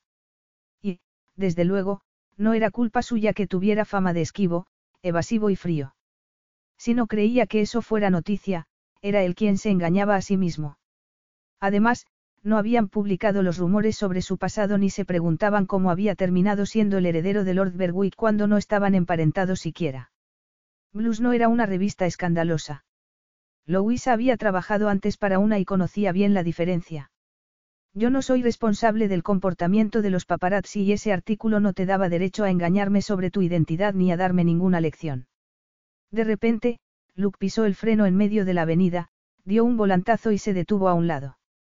Luego se volvió, clavando en ella su helada mirada. Vamos a aclarar una cosa, lo que ocurrió entre nosotros fue algo imparable, una fuerza de la naturaleza. Habíamos estado tonteando toda la tarde, la voz de Luke se volvió más ronca. Lo que pasó no tuvo nada que ver con una venganza ni con darte ninguna lección. Tenía que pasar, así de sencillo. ¿De verdad crees que pensaba en ese artículo cuando estaba dentro de ti? No sé en qué estabas pensando, Solo sé que me engañaste. Yo a ti, no, replicó Louisa. Y no hace falta que te pongas grosero. No estaba poniéndome. Luke se pasó una mano por el pelo, exasperado, y ella apartó la mirada. Quería agarrarse a la convicción de que había sido una seducción calculada, una mentira, una venganza. La alternativa, que el artículo no hubiese tenido nada que ver, era demasiado peligrosa. No quería sentirse atraída por aquel hombre. Y, desde luego, no quería reconocer la química que había entre ellos. Se quedaría sin defensas, a su merced de nuevo, y el sentido común le decía que no debía dejarse controlar por su cuerpo. Que sabía su cuerpo de la vida. La había traicionado de la peor manera una vez y mira el resultado. No importa por qué hiciéramos el amor, lo importante es que fue un error que no vamos a repetir.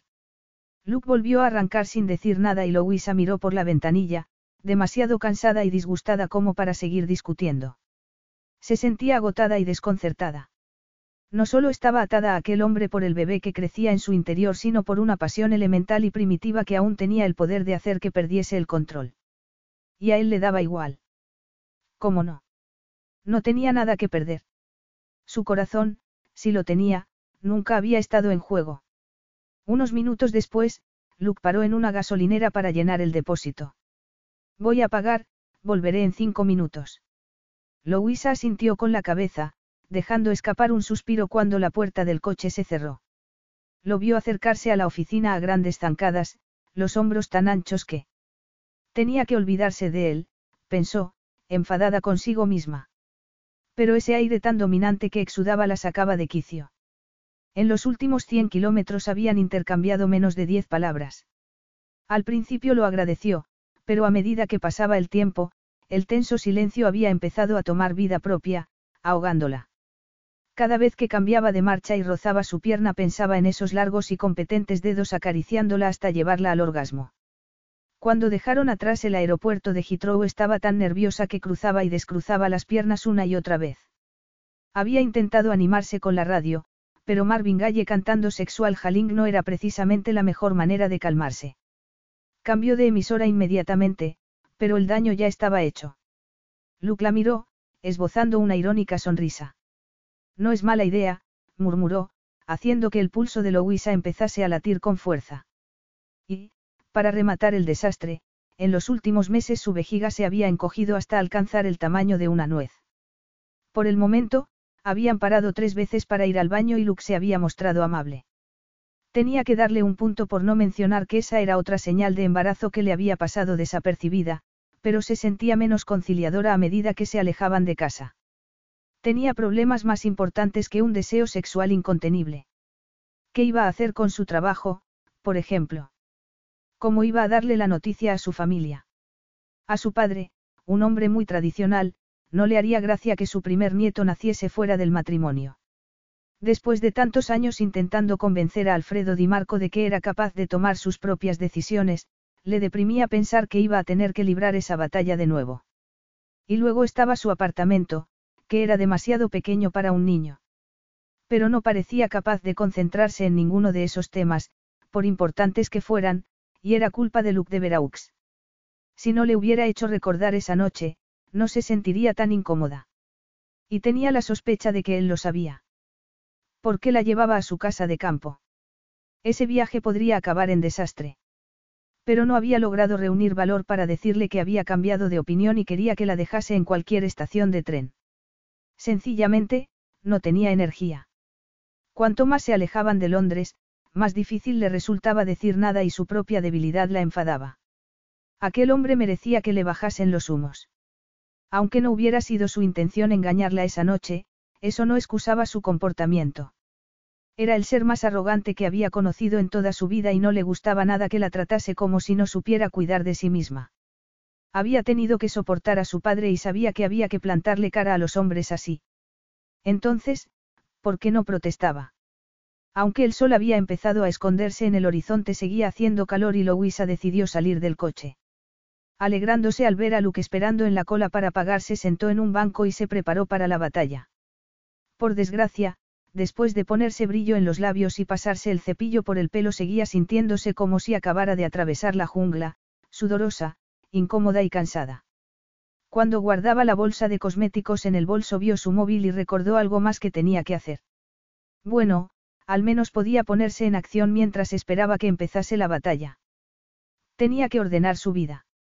Había recibido una sorpresa tremenda aquel día, pero esa no era excusa para acobardarse. Y solo había una persona a la que pudiera pedir consejo, su mejor amiga, Mel Devlin. Debería haberle hablado de su noche con Deveraux meses antes. Que Mel hubiese notado las consecuencias antes que ella solo demostraba lo buena amiga que era. Pero suspiró, decepcionada, cuando saltó el buzón de voz. Hola, Mel, soy yo. Tengo que hablar contigo, Louisa vaciló. No podía darle la noticia por teléfono. Tengo que contarte algo importante, llamaré más tarde. Después de cortar la comunicación, llamó a su médico en Camden. No quería que la doctora Lester fuera su ginecóloga porque ella no podía pagar una clínica privada y no iba a dejar que de Veraux se hiciera cargo de los gastos. Especialmente sin saber cuáles eran sus intenciones hacia el bebé. Suspirando, miró los coches que pasaban por la autopista hasta que por fin saltó el contestador de la clínica. Pero bueno, no había nadie en su sitio aquel día. Soy Louisa Di Marco y quiero pedir cita con el doctor Khan lo antes posible. Por favor, llámeme a este número. ¿Se puede saber qué estás haciendo? Louisa giró la cabeza, sobresaltada. Estás loco. Me has dado un susto de muerte. ¿Para qué has pedido una cita? ¿Por qué espías mis conversaciones? No vas a interrumpir el embarazo, dijo Luke entonces, tomándola del brazo. No lo permitiré. Debería decirle que la decisión de tener o no a ese hijo era cosa suya, pero estaba tan sorprendida por su fiera respuesta que no acertó con las palabras. Suéltame ahora mismo. Luke la soltó, haciendo un gesto de disculpa. ¿Para qué has pedido una cita? No voy a interrumpir el embarazo, no podría hacerlo. Estás mintiendo, te he oído pedir cita con un médico. Yo no miento, lo interrumpió ella, enfadada. Estaba pidiendo cita con mi ginecólogo. ¿Por qué? Tu ginecóloga es la doctora Lester. No, no lo es. Yo tengo mi propio ginecólogo y tú no vas a decirme quién tiene que controlar este embarazo. No digas tonterías. La doctora Lester es una de las mejores ginecólogas del país. Me da igual que sea la mejor del mundo. Es mi decisión, no la tuya, como es mi decisión tener o no este hijo, replicó ella. Porque, en caso de que no te hayas dado cuenta, soy yo quien va a tener este hijo, no tú. ¿Cómo se atrevía a decirle lo que tenía que hacer? Luke frunció el ceño. Considerando lo mal que lo has hecho hasta ahora, deberías darme las gracias. Después de todo, si no fuera por mí, aún no sabrías que estás embarazada. Bueno, pues ahora ya lo sé y yo me encargaré de todo a partir de este momento. Quiero que me dejes en la primera estación de tren. ¿Qué? Quiero volver a Londres, dijo Louisa, colgándose el bolso al hombro. Y a partir de ahora puedes dejar de meter tus narices en mis asuntos.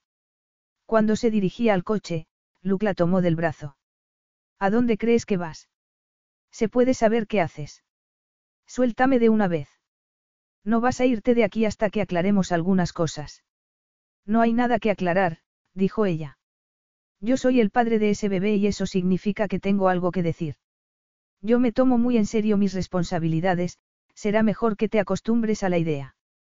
No vas a decirme lo que tengo que hacer, le advirtió Louisa. Y me alegra que no hayas pensado en interrumpir el embarazo porque tendrías una batalla entre las manos, siguió él, como si no la hubiese oído. Nadie hace daño a algo que es mío. Louisa no podía permitir ese comportamiento machista. Sentía la misma rabia que había sentido de adolescente, que le había obligado a rebelarse contra su padre. Si Luke de Veraux pensaba que iba a decidir lo que era mejor para ella y para su bebé, estaba más que equivocado. Además, no le gustaba que hablase del bebé como si fuera de su propiedad. Yo no acepto órdenes de ti, de Veraux. Ni ahora ni nunca. Estamos hablando de un bebé, no de una posesión personal. Deja de portarte como un matón de tres al cuarto, no me asustas. Y suéltame ahora mismo o me pongo a gritar. Te soltaré cuando prometas escucharme. Muy bien, di lo que tengas que decir, asintió ella, airada. Pero eso no significa que vaya a hacer lo que tú digas. Luke la soltó, pero no se apartó ni un centímetro. Y le pareció, no, no podía ser. Pero el brillo de sus ojos le decía que estaba excitado y cuando bajó la mirada notó el bulto bajo su pantalón. Deja de hacerte la inocente. Y tú deja de portarte como un hombre de las cavernas. Será mejor que sigamos hablando en Avensmere. No pienso ir a Avensmere. Te he dicho que quiero volver a Londres. No vas a volver a Londres. ¿Por qué no? Porque tenemos que hablar. ¿Tenemos que hablar o es algo más? Preguntó ella, mirando su entrepierna. Me excito cada vez que recuerdo la noche que hicimos el amor, así que todo es posible, respondió Luke. De modo que lo excitaba. Bueno, no era nada de lo que sentirse orgullosa. Vamos al coche, insistió él. No. Vamos al coche. De repente, Louisa se dio cuenta de lo ridículo de la situación y se le escapó una risita. Ríete todo lo que quieras. Ya veremos quién ríe el último cuando esté dentro de ti y no puedas respirar. De repente, el humor de la situación se esfumó por completo. No pienso ir a Bensmere, te he dicho que he cambiado de opinión. Quiero volver a Londres.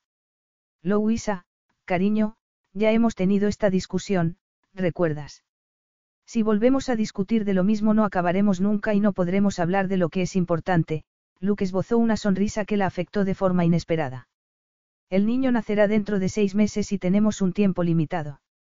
Sin poder evitarlo, Louisa le devolvió la sonrisa.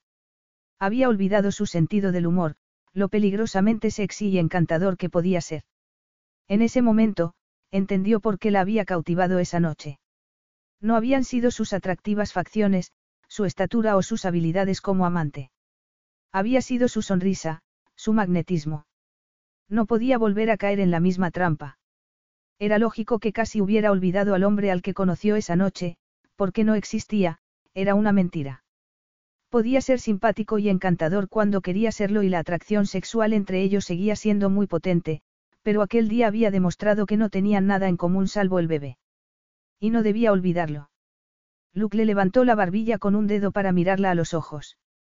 ¿Por qué has cambiado de opinión sobre ir a? Tú sabes por qué, respondió Louisa. El sexo será un estorbo si estamos solos.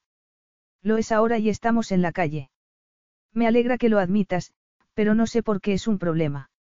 No, claro que no, dijo ella, exasperada. ¿Por qué tenía que ser tan irresistible? Tu vida se ha puesto patas arriba, pero la mía también, en caso de que no te hayas dado cuenta. Tampoco yo tenía planeado ser padre y menos así, de repente. Por favor, no discutamos más, estoy agotada. De repente, los ojos se le llenaron de lágrimas y tuvo que hacer un esfuerzo para contenerlas. Oye, no llores. No es tan horrible, Luke le secó las lágrimas con un dedo. Tengo que irme a casa para empezar a ordenar mi vida. Tengo tantas cosas que hacer, Louisa no pudo contener un sollozo. Sabía que era una tontería, pero no podía dejar de llorar. La enormidad del embarazo parecía estar ahogándola hasta dejarla sin respiración. Luke se sacó un pañuelo del bolsillo. No te preocupes, ya lo solucionaremos. Louisa enterró la cara en el pañuelo y se apoyó en él mientras le acariciaba la espalda. Era cierto, su mundo se había puesto patas arriba y agradecía tener a alguien a su lado. Aunque fuese Luke de Veraux. Por fin, dejó de llorar y se secó la nariz, un poco cortada. No sé qué me pasa, deben ser las hormonas. ¿Te encuentras mejor? Le preguntó él, mirándola con gesto de preocupación. Sí, estoy mejor. No sé qué me pasa, me siento como la protagonista de un culebrón, Louisa intentó esbozar una sonrisa. Y me temo que tu pañuelo está hecho un asco. Quédatelo, tengo más. Luke le abrió la puerta del coche y ella esperó hasta que estuvo detrás del volante antes de decir. De verdad, quiero que me dejes en una estación de tren. Si me das tu número de teléfono, te llamaré en un par de semanas. Entonces podremos hablar de, bueno, ya sabes. ¿De qué iban a hablar exactamente? De futuras ecografías. Vitaminas, nombres para el bebé. Quería ser el padre del niño. Quería ella que lo fuese. Sentía como si estuviera subiendo el Everest sin equipamiento adecuado y sin oxígeno. Si lo conociese mejor, podría saber por dónde empezar. Luke la estudiaba, su expresión indescifrable. Por favor, que no siga discutiendo. Tengo demasiadas cosas en las que pensar ahora mismo. Por fin, él asintió con la cabeza. Sí, claro. Louisa dejó escapar un suspiro de alivio. Necesitaba tiempo para pensar antes de lidiar con Luke de Veraux, pero una cosa estaba clara, no iba a dejar que tomase decisiones por ella. ¿Por qué no te pones la chaqueta como almohada y duermes un rato? Pareces cansada. Ella asintió con la cabeza, agradeciendo que fuese tan considerado, pero cuando miró la chaqueta azul sobre sus rodillas dio un respingo. ¿Qué pasa? No puedo usar esto como almohada. Es de lino y se arrugará. Además, es de Armani. Sería un sacrilegio. Luke mientras cambiaba de marcha. Prometo no contárselo a Armani, no te preocupes, respondió, haciéndole un guiño. Sonriendo, Louisa se colocó la chaqueta bajo la cara, intentando ignorar un extraño cosquilleo en el vientre. Pero no podía ignorar la alegría que sintió mientras cerraba los ojos. Olía a él, a su colonia, un aroma delicioso y peligroso a la vez. Como su propietario, pensó, mientras se quedaba dormida. Capítulo 6.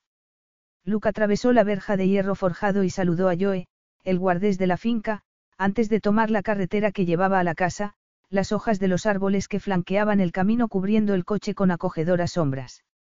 Cinco minutos después, frente a él apareció la mansión en todo su esplendor, con dos escaleras gemelas y un par de leones de piedra flanqueando la impresionante puerta de roble.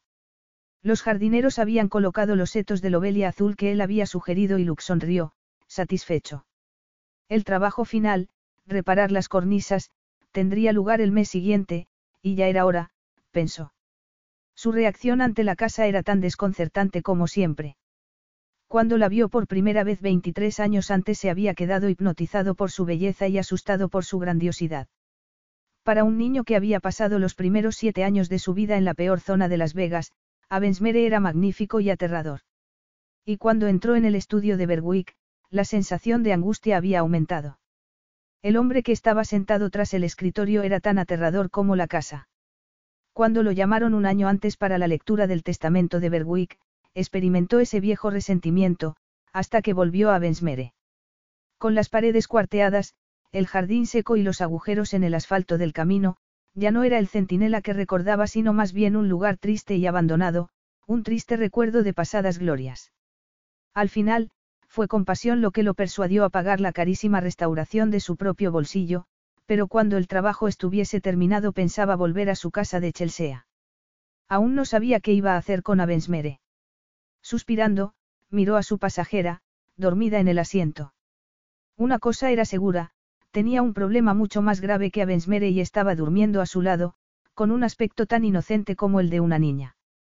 Louisa Di Marco, madre de su hijo, seductora novata y, en general, un dolor de cabeza. Iba a tener que oírla al día siguiente, cuando despertase y se diera cuenta de dónde estaba. Luke sonrió. A pesar de ello, no lamentaba haberla llevado allí. Era verdad que se tomaba muy en serio sus responsabilidades, y ella era su responsabilidad, le gustase o no. Louisa emitió un gemido, pero siguió respirando rítmicamente un segundo después. Debía estar agotada para dormir en una posición tan incómoda. Al ver cómo sus pechos subían y bajaban recordó lo excitante que había sido aquella noche, en su apartamento, y la oleada de deseo que experimentó lo obligó a admitir que el bebé no era la única razón por la que la había llevado allí. Todo en ella lo excitaba, su voluptuosa figura de diosa italiana, sus largas piernas, su aroma y esos ojos almendrados que prometían placeres a los que ningún hombre podría resistirse. Sabía que nunca sería su pareja ideal. Era demasiado impetuosa y demasiado independiente, pero como compañera temporal podría ser fantástica. Después de diez años levantando un negocio multimillonario tenía la costumbre de decirle a la gente lo que debía hacer y esperar que lo hicieran sin protestar. Tal vez era una novedad que alguien hiciese justamente lo contrario. Además, le gustaban los retos, y ninguna mujer lo había desafiado nunca como ella. Se cansaría de la novedad, pensó, pero hasta que eso ocurriera, ¿por qué no disfrutar de los fuegos artificiales? Como sospechaba, Louisa no despertó mientras la sacaba del coche. Su mayordomo, Albert, abrió la pesada puerta de roble y lo saludó con la cabeza, sin inmutarse mientras entraba con su carga en brazos. Luke subió al primer piso pensando que Louisa no pesaba nada para ser una mujer alta. Se le ocurrió entonces que tal vez no comía bien, como tantas chicas jóvenes que querían conservar la línea. Bueno, pues eso tendría que cambiar. Y cambiaría, por supuesto. Pensar que el embarazo la haría perder su esbelta figura lo hizo sentir, extraño. No quería pensar en ello, pero debía reconocer que lo llenaba de una extraña sensación de orgullo. Ella suspiró entonces, su aliento acariciando el cuello de Luke. Tuvo que hacer un esfuerzo para calmarse cuando llegó a la habitación rosa, la suite que el ama de llaves había preparado, y la depositó con cuidado sobre la cama con dosel. Después de quitarle las botas, se las colocó bajo el brazo. Las guardaría, por si despertaba en medio de la noche y se le ocurría volver andando a Londres. Mientras la cubría con el edredón notó cómo sus pechos asomaban por el escote del vestido. No debía ser muy cómodo dormir con el vestido puesto, pero no pensaba quitárselo. Había un límite para lo noble que podía ser. Después de cerrar las cortinas se disponía a salir de la habitación, pero se acercó a la cama y, aprovechando la calma antes de la tormenta, pasó los dedos por sus suaves rizos. Tal vez había perdido la cabeza, pero estaba deseando que amaneciese para volver a discutir con ella. Louisa respiró un delicioso aroma a flores y sábanas limpias mientras abría los ojos. Una cortina de terciopelo colgaba a un metro de su nariz, el ceñidor rematado con hilo de oro brillando a la luz del sol. Parpadeó, convencida de estar soñando, pero la opulenta decoración seguía allí. Se frotó los ojos antes de intentarlo de nuevo, pero entonces vio un dosel sobre su cabeza y unos postes de caoba. Que hacía una cama con dosel en su habitación. Incorporándose un poco, miró alrededor, la habitación era enorme, al menos el doble de grande que su apartamento, y estaba llena de antigüedades, una mesa, un armario, un par de sillones.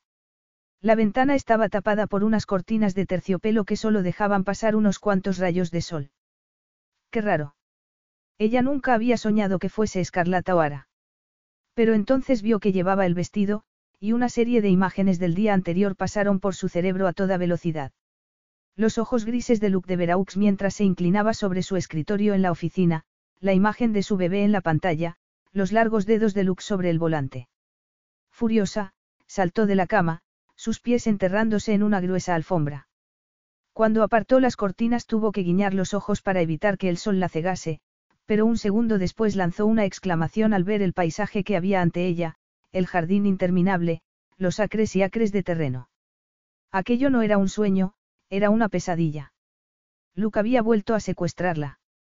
Más furiosa que nunca, entró en el baño y se puso un albornoz que colgaba detrás de la puerta. Cuando se miró al espejo pensó que parecía increíblemente joven y vulnerable con aquel enorme albornoz. Y esa no era la imagen que quería dar. Pero la ducha la refrescó y, al menos, había dormido bien. Lo único que tenía que hacer era vestirse, tomar su bolso y enfrentarse con la rata de Luke de Veraux. Iba a decirle cuatro cosas a su secuestrador antes de marcharse. No sabía cómo iba a volver a Londres, no encontraba sus botas y no tenía coche, pero ya se le ocurriría algo. La cuestión era que no iba a permitir que la tratase de ese modo. Pero cuando salió del baño y se vio cegada por el sol que entraba por el ventanal, descubrió que de Veraux, como siempre, tenía sus propias ideas. Hola, Louisa. Que hubiese entrado en su habitación sin avisarla enfureció aún más. Parecía relajado, tranquilo, con un vaquero gastado y un polo de color azul pálido. El atuendo informal le recordaba su primera noche juntos, pero entonces vio sus botas en el suelo. ¿Qué haces en mi habitación? Le espetó. Es la una de la tarde. El almuerzo está listo y he pensado que podríamos comer en la terraza. Louisa hizo un esfuerzo para mantener la calma. Ella, que medía un metro setenta y dos y creía que un zapato con menos de diez centímetros de tacón era solo para ir al gimnasio, no solía tener que levantar la cabeza para mirar a nadie. Pero incluso en mocasines, Luke de Veraux le sacaba una cabeza. No tengo intención de comer contigo. En cuanto me haya vestido, me iré. Luke esbozó una sonrisa irónica. Tienes que comer algo, especialmente en tu condición. Y no irás a ningún sitio antes de que lo hagas. No puedes impedírmelo, anunció Louisa, pasando a su lado para abrir la puerta. Fuera de mi habitación. Él cruzó los brazos sobre el pecho. Me encanta discutir contigo, pero tengo hambre. ¿Por qué no dejas de portarte como una niña y bajas conmigo a comer para que podamos discutir esto como adultos? Ella lo miró, atónita. Aquel hombre no tenía vergüenza, hombre. No, Luke de Veraux era una rata. Eres tú quien se porta como un niño malcriado que cree que siempre puede salirse con la suya. Estaba en jarras, pero al notar la mirada de Luke clavada en su pecho vio que el albornoz se había abierto y, airada, lo cerró de golpe. ¿Qué decías? preguntó él, como si estuvieran hablando del tiempo. Louisa se aclaró la garganta, cruzó los brazos e intentó contener la indignación. No pienso comer contigo. No como con secuestradores. ¿No crees que estás exagerando? No, no lo creo. Dijiste que ibas a llevarme a una estación de tren y, como siempre, has mentido. Nunca dije que fuese a llevarte a una estación de tren, replicó él, con irritante seguridad. Da igual lo que dijeras, te pedí que me llevases a una estación de tren y dejé bien claro que quería estar sola. Tú sabías que no quería venir a Bensmere, es tan sencillo como eso. No lo creas. No te acerques, le advirtió Louisa cuando dio un paso adelante. Pero Luke dio otro paso, obligándola a dar marcha atrás. Anoche estabas agotada emocional y físicamente, pero estás embarazada de mi hijo, le recordó, alargando una mano para tocarle la cara. No pensarías que iba a meterte en un tren en esas condiciones. Louisa apartó la cara, pero era demasiado tarde. El calor se extendía por su cuerpo como un incendio. ¿Te importaría dejar de invadir mi espacio personal? Luke esbozó una sonrisa. Sabes que tus ojos se oscurecen cuando te excitas. Eso te delata. Eso y tus pezones. Ella intentó cerrar el albornoz. Esto no va a solucionar el problema. Sigo furiosa contigo y sigo queriendo irme a casa. Pero el temblor en su voz hacía que las palabras sonasen más como una invitación que como un rechazo. Hablaremos de eso después, susurró él, enredando los dedos en su pelo. Ahora mismo, quiero invadir tu espacio personal. Cuando buscó sus labios, Louisa intentó ignorar la punzada de deseo, pero el beso era tan apasionado, el roce de su lengua la hacía sentir como si la hubieran enchufado a la corriente eléctrica. Sin pensar, puso las manos en su torso y empezó a devolverle el beso en una batalla sensual que no podía ganar. Lo pondría en su sitio en cuanto dejase de besarla, pensó. En cuanto recuperase el habla. En aquel momento, lo único que importaba era besarlo. Luke la atrajo hacia sí para morderle el cuello y Louisa echó la cabeza hacia atrás cuando metió una mano bajo el albornoz. No podemos hacer esto. No tenemos tiempo, murmuró, sintiendo que perdía la cabeza. Él levantó una de sus piernas para enredarla en su cintura. Tenemos una semana, ya he hablado con tu jefa. Eso hizo que Louisa saliera de aquel estupor erótico. ¿Has hecho qué? exclamó, empujándolo. Sí, ¿qué pasa?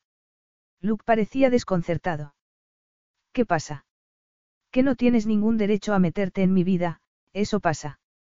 Olvídalo, ahora no vamos a discutir por eso. ¿Cómo que no? Pero si los dos estábamos a punto de explotar. Me da igual. Quiero saber por qué has hablado con mi jefa. ¿Quién te ha dado derecho a hacer eso? Muy bien, de acuerdo, Luke se pasó una mano por el pelo. No vamos a solucionar nada en un día, así que he llamado a Parker para pedirle que te diese una semana de vacaciones. ¿Qué hay de malo en eso? ¿Qué hay de malo? repitió Louisa, incrédula. ¿Te has vuelto loco? ¿Quién crees que eres para organizar mi vida? Francamente, no entiendo cuál es el problema. La miraba como si fuera ella quien se había vuelto loca. No lo entiendes, ¿verdad?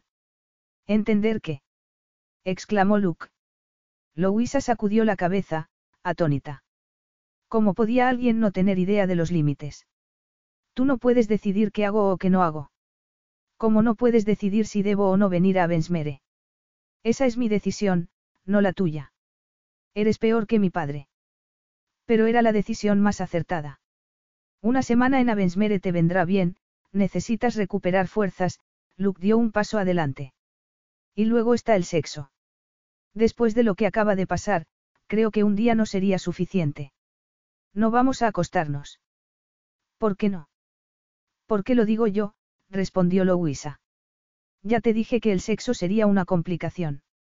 Más razones para quitárnoslo de en medio. Llevamos tres meses separados y la atracción sigue ahí, tan fuerte como antes. Si crees que puedes ignorarla, estás muy equivocada. Tal vez tenía razón. Sentía un cosquilleo en el vientre cada vez que Luke estaba cerca, su cuerpo pidiendo un alivio que solo él podía darle. Pero no pensaba admitirlo. Luke de Veraux no iba a usar el sexo contra ella. Si volvían a hacer el amor, sería en sus términos o no sería. No vamos a quitarnos nada de en medio hasta que dejes de tratarme como si fuera de tu propiedad. Quiero que te disculpes por tu comportamiento ahora mismo. Y prométeme que no volverás a tomar decisiones por mí o me marcho ahora mismo. Pero si solo estaba intentando cuidar de ti, no, no pienso disculparme. Estaba totalmente convencido. Aquel cavernícola pensaba estar haciendo lo correcto. Lo digo en serio, Luke. O prometes no volver a hacer algo así o me voy ahora mismo. Estás loca. Gritó él. No has comido nada desde ayer y estás dispuesta a morir de hambre solo para quedar por encima. No es eso. Debes entender de una vez por todas que no puedes hacer lo que haces, así que promételo o llamo a un taxi en este mismo instante. Estaba claro que nunca le habían dado un ultimátum porque la miró como si le hubiera salido otra cabeza. Pues muy bien, era hora de aprender que ella no tenía por qué obedecer sus órdenes. Luke sacudió la cabeza, estupefacto. Louisa era más difícil de lo que había anticipado. Un minuto antes habían estado a punto de devorarse el uno al otro y, de repente, le exigía una disculpa, ¿por qué exactamente? Ni siquiera sabía que había hecho mal.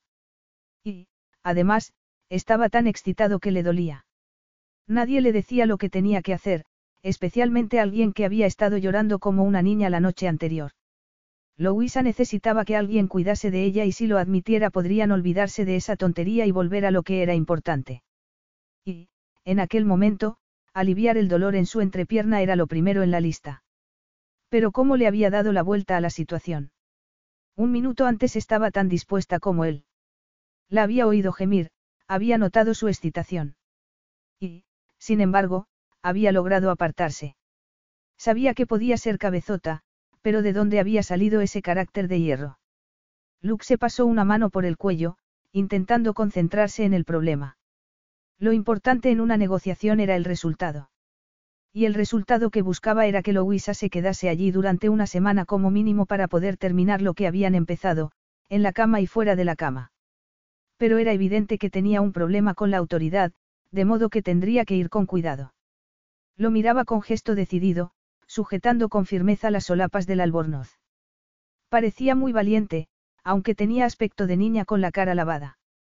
¿Por qué la encontraba tan atractiva? No tenía ni idea. Notó entonces que los pezones se le marcaban bajo la tela del albornoz. No era tan inmune como le gustaría, pensó. En fin, tal vez tendría que aceptar una derrota, pero al final ganaría la guerra. Louisa tenía los nervios agarrados al estómago. Si no se disculpaba, se iría de allí. Así de sencillo. Habían pasado casi 24 horas discutiendo y cuando no estaban discutiendo, bueno, el deseo de acostarse con él no hacía que aquello fuese muy prometedor. Pero mirando su alta figura, las atractivas facciones, el espeso pelo cayendo sobre su frente, se dio cuenta de que encontraba a Luke de Veraux tan intrigante como exasperante. Era un enigma y uno muy sexy, además. ¿Quién era en realidad? ¿Y por qué la cautivaba, aunque parecía tener la sensibilidad de un mosquito? Pero antes de nada, tendría que controlar su ego. No iba a soportar a un tipo dándole órdenes. Si se disculpaba, sería comprensiva con él. Hice lo que debía trayéndote a Bensmere, insistió Luke, metiéndose las manos en los bolsillos del pantalón. Si esa es tu idea de una disculpa, estás muy equivocado. No me estoy disculpando por lo que he hecho. Ah, muy bien, pues entonces voy a pedir un taxi, replicó Louisa. Espera, dijo Luke, tomándola del brazo. Anoche necesitabas dormir y yo no quería discutir cuando parecías tan frágil, por fin, le soltó el brazo, dejando escapar un suspiro. A pesar de mi preocupación, entiendo que debería haberte preguntado antes de llamar a Parker. Prometes no volver a hacerlo. No volver a hacer qué exactamente. A tomar decisiones sin consultarlas antes conmigo. Luke se quedó callado un momento. Muy bien, de acuerdo. Pero quiero que te quedes aquí una semana, ¿te parece bien?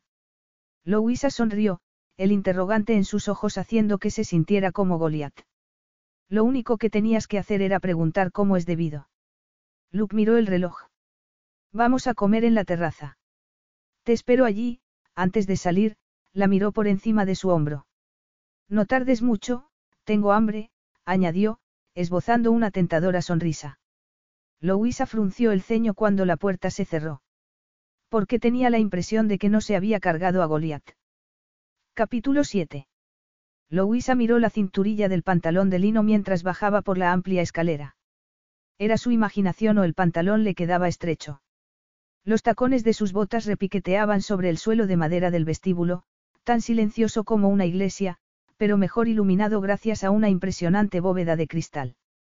Miró los antiguos retratos enmarcados en pan de oro, los muebles chipendale, brillantes como espejos. Estaba claro que Luke no había exagerado al decir que la casa tenía 60 habitaciones. Incluso tal vez más. La casa de Luke de Veraux le hacía pensar en el Manderley de Maxime de Winter.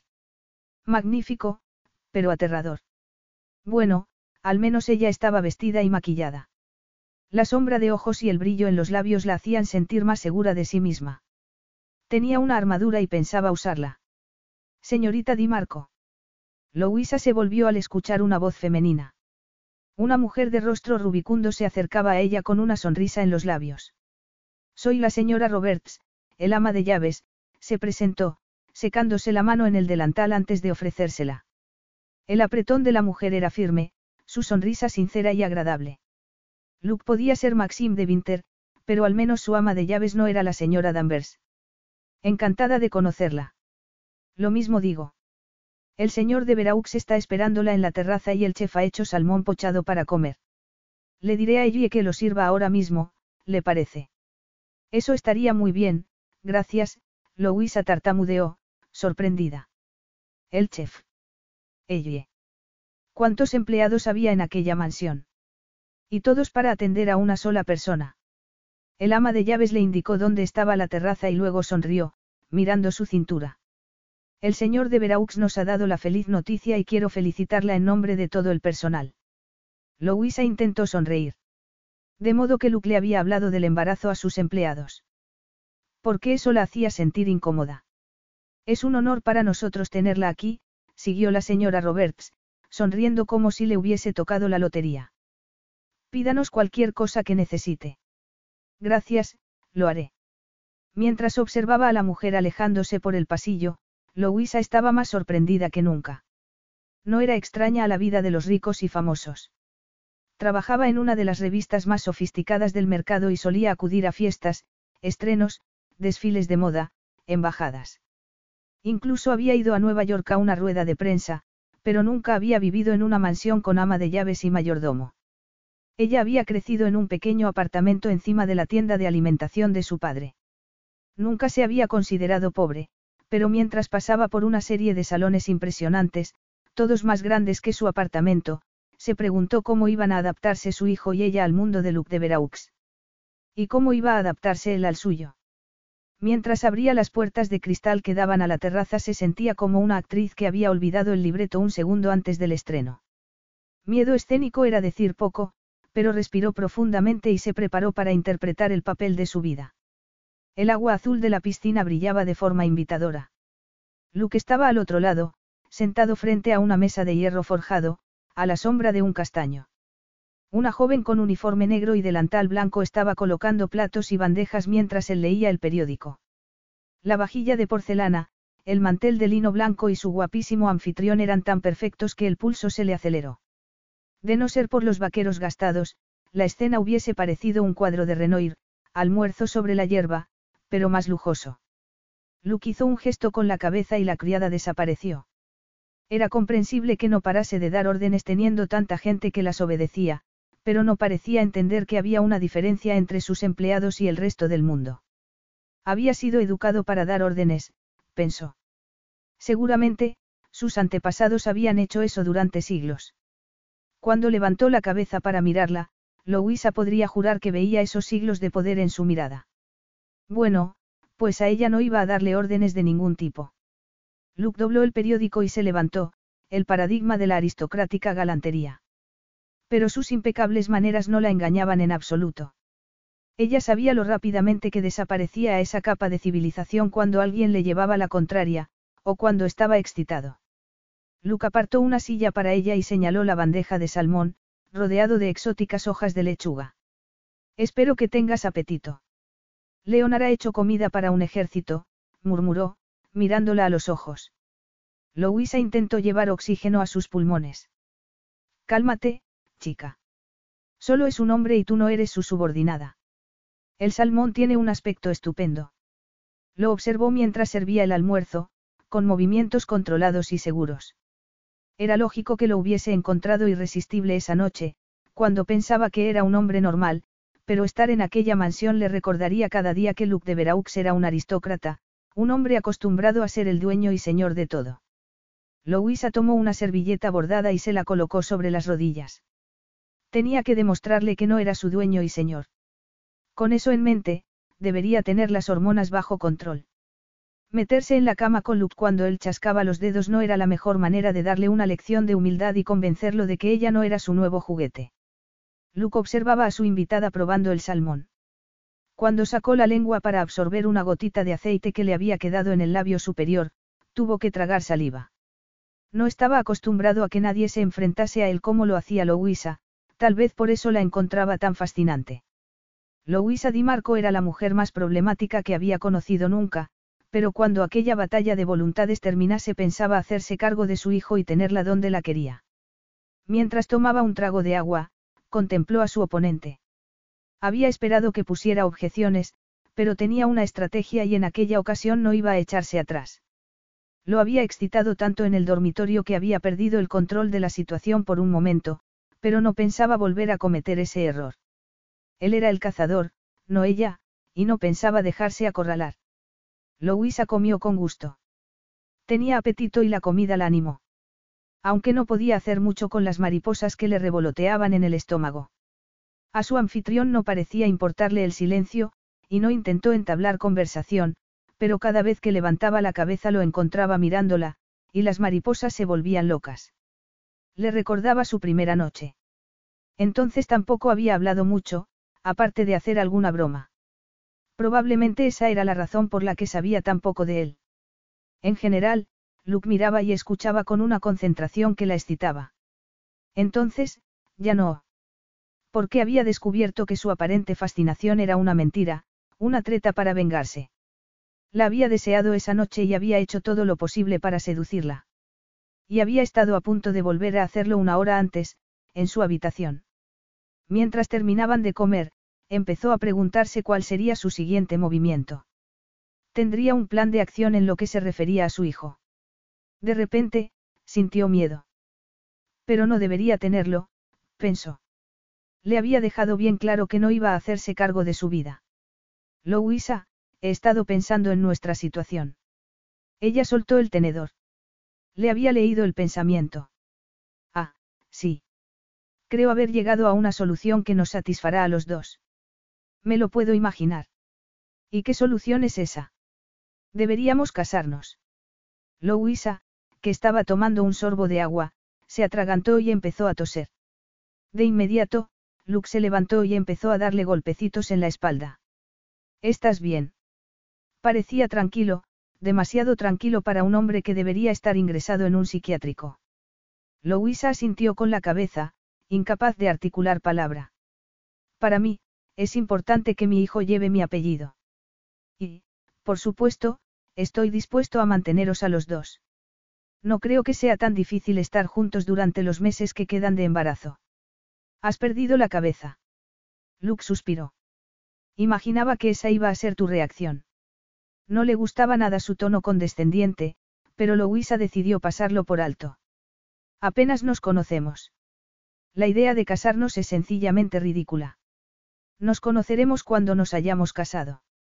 No, dijo Louisa, las mariposas del estómago estaban a punto de salirle por las orejas. ¿Cómo que no? Que no voy a casarme contigo. En los ojos grises apareció un brillo de irritación. Se le ocurrió entonces que no era así como debía ser. De niña, solía fantasear con el hombre de sus sueños pidiéndole en matrimonio, y la patética proposición de Luc de Veraux no se parecía nada. Debería haber un anillo de diamantes, flores, velas, romance. Louisa tuvo que disimular una punzada de desilusión. En su vida había cosas más importantes que unos sueños rotos. Vamos a tener un hijo, siguió Luke, como si estuviera dictando una carta, así que nos conocemos lo suficiente. ¿Tú crees? Hemos pasado menos de un día juntos y, además, prácticamente todo ese tiempo discutiendo. Bueno, no todo el tiempo. No estarías embarazada si fuera así. La atracción sexual no es base suficiente para un matrimonio. Pero es un principio, insistió él. Podríamos partir de ahí. Era esa su arrogante manera de decir que quería darle una oportunidad a la relación. No vamos a casarnos para conocernos mejor el uno al otro. ¿Por qué no? Vamos a tener un hijo, yo creo que es lo más apropiado. Louisa frunció el ceño. Había vuelto atrás en el tiempo, a la era victoriana. En caso de que no te hayas dado cuenta, vivimos en el siglo XXI. Los niños nacen fuera del matrimonio todos los días. La sonrisa de Luke desapareció. Mis hijos, no. Había tocado nervio y el deseo de seguir haciéndolo era irresistible. Tal vez por fin iba a conseguir respuesta a la pregunta que había estado dando vueltas desde que apareció en la oficina. ¿Por qué no? ¿Por qué estás tan decidido a darle tu apellido? Sería posible que estuviera tan emocionado ante la idea de ser padre como ella. ¿Por qué es hijo mío? La esperanza se esfumó. No era la respuesta que había esperado. El niño es una persona, no un objeto que te pertenezca. Lo sé, dijo él, con tono helado. Pero quiero que lleve mi apellido y para eso tenemos que casarnos. Podrías darle tu apellido sin que nos casáramos. No hay necesidad. De todas formas, sería un ilegítimo. No, lo siento, tenemos que casarnos. Louisa notó cierta emoción en su voz y se dio cuenta de que aquello era algo más que una cuestión de cabezonería. El matrimonio es un compromiso de por vida, o debería serlo. Y yo no estoy dispuesta a aceptar un matrimonio de conveniencia por una anticuada percepción de la vida. Tú no eres precisamente lo que yo llamaría, conveniente. Tampoco lo eres tú. Más razones para no. Muy bien, muy bien, la interrumpió él. Será mejor que no discutamos porque ya sabes lo que pasa cuando lo hacemos. ¿Cómo podía ser tan grosero? Cuando Louisa abrió la boca para protestar, él levantó una mano para pasársela por el pelo y la ternura del gesto la sorprendió. Tenemos una semana, dijo entonces. Y yo diría que podríamos aprovechar el tiempo para conocernos mejor. En todos los sentidos. Ella dejó escapar un suspiro. No voy a fingir que no quiero acostarme contigo, pero necesito tiempo. No quiero que me apremies, somos prácticamente extraños, y eso me asusta. Luke arrugó el ceño. ¿Cuánto tiempo? Solo tenemos una semana. No estoy segura, pero esta noche quiero una tregua porque estoy agotada. No era verdad. Estaba un poco cansada, pero lo que la turbaba eran sus conflictivos sentimientos ante la proposición de matrimonio. La había rechazado de antemano, pero en un rinconcito de su corazón sentía algo, no sabía qué. Y debía tener cuidado. ¿Qué clase de tregua? Nada de hablar de sexo. Y nada de tocarnos. No digas tonterías, no somos niños. Louisa se levantó, intentando disimular el temblor de sus manos. Muy bien. Si eso es lo que piensas, me voy a mi habitación y no saldré de allí hasta mañana. Luke se levantó también. ¿Qué vas a hacer? Encerrarte allí durante una semana. Si tengo que hacerlo, lo haré. Necesito estar sola, pero bajaré a cenar si prometes no presionarme. No voy a acostarme contigo esta noche, Luke, no estoy preparada. Él la estudió, en silencio. Muy bien, dijo por fin. Si eso es lo que quieres.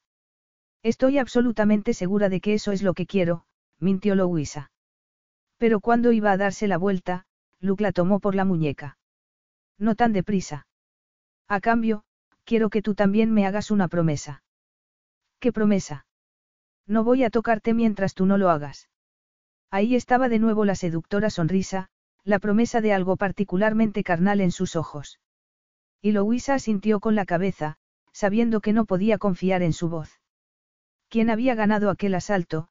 se preguntó, mientras se alejaba con las piernas temblorosas. Tenía la impresión de que no había sido ella. De algún modo, el intratable y tramposo Lord Berwick había ganado otra vez. Lo que necesitaba en aquel momento era un consejo sensato. Su mejor amiga, Mel Rourke Devlin, tenía dos hijos y cinco años de felicidad marital a sus espaldas, con un marido que prácticamente también la había secuestrado. Si Mel no sabía lo que debía hacer, nadie lo sabría.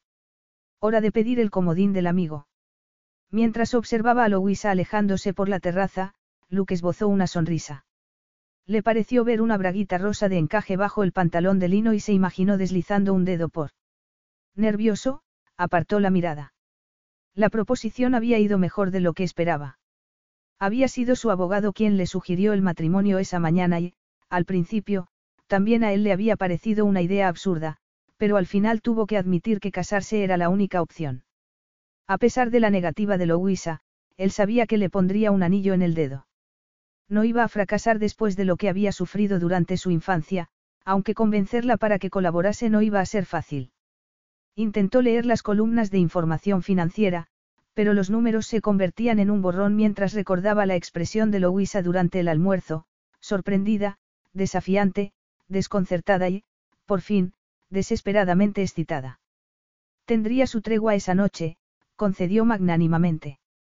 Él era un hombre de palabra y jamás había tenido que presionar a una mujer para que se metiera en su cama, por mucho que quisiera acostarse con ella. Pero esa noche iba a ser tan insoportable para Louisa como iba a serlo para él. Capítulo 8. Prepárate para una sorpresa, Mel. A Louisa le temblaban las manos mientras sujetaba el móvil. Estoy embarazada y Luke de Veraux es el padre. Louisa oyó una exclamación y luego un ruido, como si a Mel se le hubiera caído el teléfono.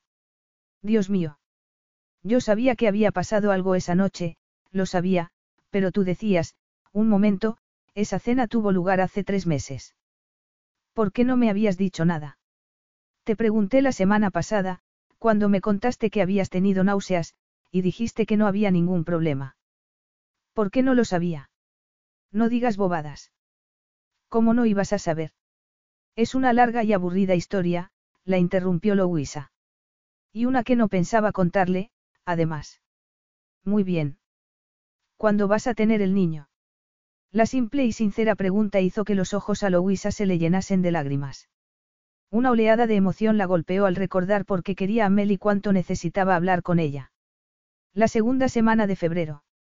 Lou, estás llorando. Son las hormonas, respondió ella, secándose las lágrimas de un manotazo. Mel, la cuestión es que el niño no es la única sorpresa. ¿Qué quieres decir? Estoy en la mansión de Luke en este momento, Louisa decidió que debía darle la segunda sorpresa poco a poco. Después de todo, Mel estaba embarazada de siete meses. ¿Y cómo es? Me han dicho que es increíble. Lo es. Casi como el palacio de Buckingham, pero más elegante. ¡Qué maravilla! Entonces, cuéntame, ¿sois pareja? Es un poco más complicado que eso, Louisa tragó saliva para reunir valor. Me ha pedido que me case con él. Oh, más bien, me ha dicho que debemos casarnos. Madre mía. exclamó Mel, después de unos segundos en silencio. Entonces vas a ser Lady Berwick. No seas tonta, no voy a casarme con él. Eso sería una locura. ¿Por qué no? Es el padre de tu hijo, es guapísimo y yo podría jurar que alguien lo incluyó hace poco en la lista de los solteros más cotizados del país. Louisa no podía creer que Mel se lo tomase de esa forma. Esto no tiene gracia. Me ha secuestrado y está planeando seducirme para que me case con él. Me siento como si fuera la heroína de una de esas novelas antiguas. ¿Qué voy a hacer? Venga, Lou, no hay nada horrible en Luke de Veraux. Hasta ella está loca por él y tú sabes lo exigente que es. Ella tiene cinco años. Exclamó Louisa, asombrada. Bueno, es verdad. Y no creo que esté dispuesta a dejar a Ken por Luke, pero estuvo sentada en sus rodillas durante la cena. Mel. Era broma. La cuestión es que a ella le gusta y mi hija sabe juzgar a la gente. Y a ti debe gustarte también o no estarías embarazada. ¿Por qué te horroriza tanto la idea de casarte con Deveraux? Louisa suspiró. ¿Cómo podía explicar sus conflictivos sentimientos? Estoy aterrorizada. ¿Y si me enamoro de él? Las palabras salieron de su boca antes de que supiera que iba a pronunciarlas. Oh, Lou, la exclamación contenía un mundo de simpatía y comprensión. Sé que enamorarse puede ser aterrador, pero también es lo más maravilloso del mundo. No si la otra persona no te quiere. O si las dos personas no son compatibles. Solo hemos pasado un día juntos y ya tenemos problemas suficientes como para acudir a un consejero matrimonial. ¿Qué problemas son esos? Para empezar, sacarle información sobre su vida es más difícil que entrar en Fort Knox, Louisa paseaba frente a la ventana. Y se cree el dueño del universo, espera salirse con la suya siempre y no entiende el significado de la palabra compromiso.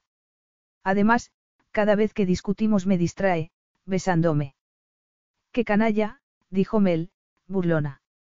No te atrevas a reírte. Lo sé, lo sé, no tiene gracia. Pero Lou, dime una cosa, ¿te gusta que te bese? Sí, pero esa no es la cuestión. Ha pasado el test de Meg Ryan. ¿Por qué había tenido que contarle nada sobre el test de Meg Ryan? Era lógico que su amiga no la tomara en serio. ¿Y qué más da? Eso no es suficiente para casarse con alguien. No, pero es un buen principio.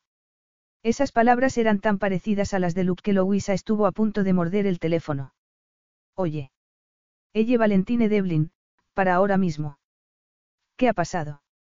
Ella le ha pintado la cara a su hermano con un rotulador. En fin, sigamos con lo nuestro.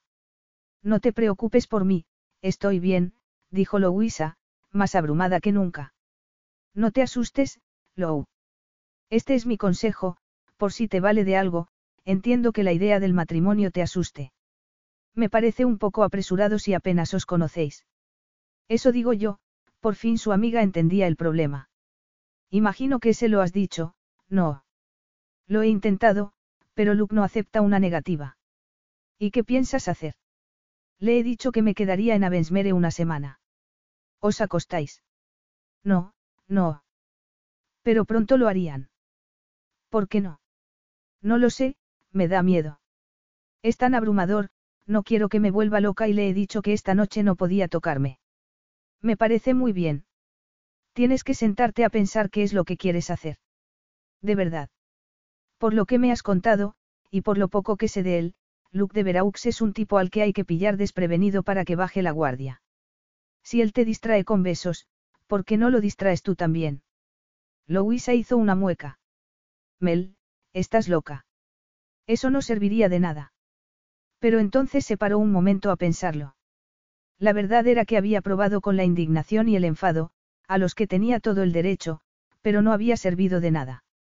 Y tampoco el sentido común. ¿Por qué no? ¿Cómo sugieres que lo haga sin perder la cabeza? Tú sabes cómo, coqueteas mejor que nadie cuando quieres. En serio, ese hombre no tiene nada que hacer.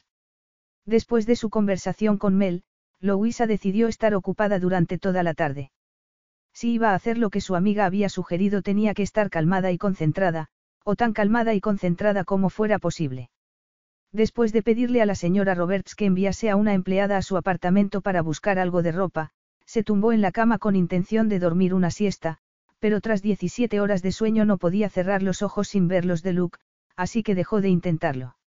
Salió al pasillo y, después de comprobar que no había nadie, se dirigió a la biblioteca, que parecía la de My Fair Lady, para buscar información en Internet sobre los primeros meses de embarazo. Descubrir que no era la única que sufría náuseas matinales a los tres meses era una buena noticia. Descubrir la pesadez de estómago, las estrías, el edema, la preeclampsia y todos los demás problemas que podría sufrir en los próximos meses era una noticia malísima. Pero todo eso se volvió irrelevante cuando vio la fotografía de un feto de seis meses. Con los ojos llenos de lágrimas, apagó el ordenador y se secó la nariz con un pañuelo. Estaba segura de que todo iba a ir bien, porque ella era una persona sana. Y, sabiendo que debía cuidar de dos personas en lugar de una sola, tendría más cuidado que nunca. Suspirando, se levantó del escritorio para dirigirse a los ventanales que ocupaban toda una pared. Eran casi las seis y el sol empezaba a esconderse en el horizonte. La casa estaba rodeada de jardines, pero no los jardines bien recortados y un poco aburridos que una esperaría en una mansión así. Las flores crecían por todas partes, un poco salvajes, las rosas mezclándose con las dalias, las gardenias con los lirios. Parecían señoras en una fiesta, flirteando con los hombres. Esa imagen la hizo sonreír. Aquel sitio, aunque grandioso, era idílico. Se preguntó entonces si Luke tendría algo que ver con el jardín, pero no, no podía ser. Luke de Veraux era demasiado macho para saber algo de flores, y no podía imaginarlo perdiendo el tiempo con algo tan humilde como la jardinería. Podía ver una esquina de la piscina desde allí, el agua de color turquesa a juego con los mosaicos azules. La señora Roberts le había dicho que tenían muchos bañadores para los invitados y, de repente, la idea de darse un baño le pareció irresistible. ¿Qué pasaría si Luke la viese en bañador? Una risita se le escapó de la garganta, haciendo eco en la cavernosa biblioteca. Sería arriesgado y peligroso. Estaría jugando con fuego, pero esa idea la atraía aún más. Mel tenía razón, debía pillar a Luke de Veraux desprevenido. Le había dado su palabra de no tocarla esa noche, probablemente esperando que fuese una florecita dispuesta a ser desflorada cuando a él le apeteciese. Pero ¿por qué no iba a tomar la iniciativa por una vez? Mientras no lo tocase, como había prometido, él estaría en desventaja y así era como quería tenerlo. Por el momento, en aquella batalla Luke había ido ganando todos los asaltos, pero ella tenía también poderosa munición y era hora de empezar a disparar. Miró a un lado y a otro del pasillo mientras salía de la biblioteca para comprobar que Luke no estaba por allí. Quería máximo impacto para su pequeño espectáculo. No, no vendas ahora las acciones de Westling, el precio subirá el lunes o el martes. Y no vendas antes de que lleguen a 20, Luke siguió hablando unos minutos más con su broker de Nueva York. Llevaba dos horas al teléfono recibiendo informes sobre sus inversiones, una tarea que solía entretenerlo.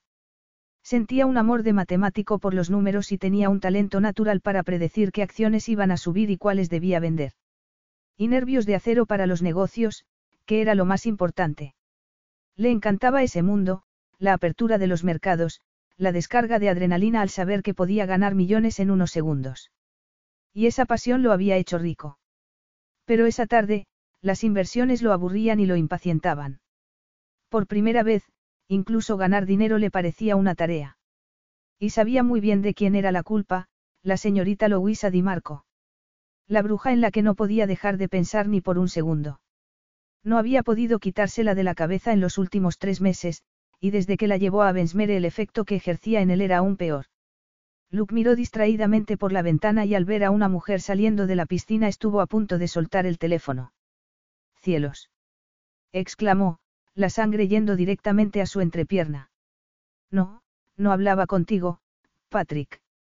Su paso era tan grácil como el de una modelo, salvo que aquella mujer tenía curvas donde debía tenerlas. Luke tragó saliva, la voz de su broker un zumbido lejano.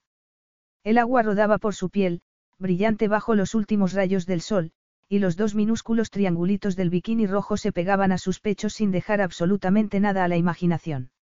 La vio inclinar la cabeza y moverla de un lado a otro antes de hacerse una trenza. El movimiento hizo que se fijara en sus pechos. Luke tuvo que tragar saliva, sintiendo un dolor en la entrepierna cuando se imaginó a sí mismo desatando el lazo del bikini y acariciando esos pechos. Nervioso, se apartó de la ventana para volver al escritorio, ajustándose los vaqueros en un vano intento de acomodar la erección que empujaba contra la cremallera. El broker seguía hablando. Perdona, Patrick, lo interrumpió, tendremos que seguir mañana. Ahora mismo tengo algo importante que hacer. Después de cortar la comunicación, tamborileó sobre el escritorio con los dedos. Y luego se levantó para volver a la ventana. Louisa estaba secándose con una toalla, pasándola primero por esas piernas tan largas, secando el interior de los muslos, y haciendo que él se quedase sin aliento. Luego la pasó por sus brazos y, por fin, sobre sus pechos. El corazón de Luke se detuvo al ver que pasaba la felpa por la licra roja. Casi podría jurar que había visto un pezón. Enfadado, se pasó las manos por la cara. Aquello era humillante. Se sentía como un crío de doce años espiando a la vecina de enfrente, pero no podía apartarse. Louisa se pondría furiosa si lo supiera, pensó.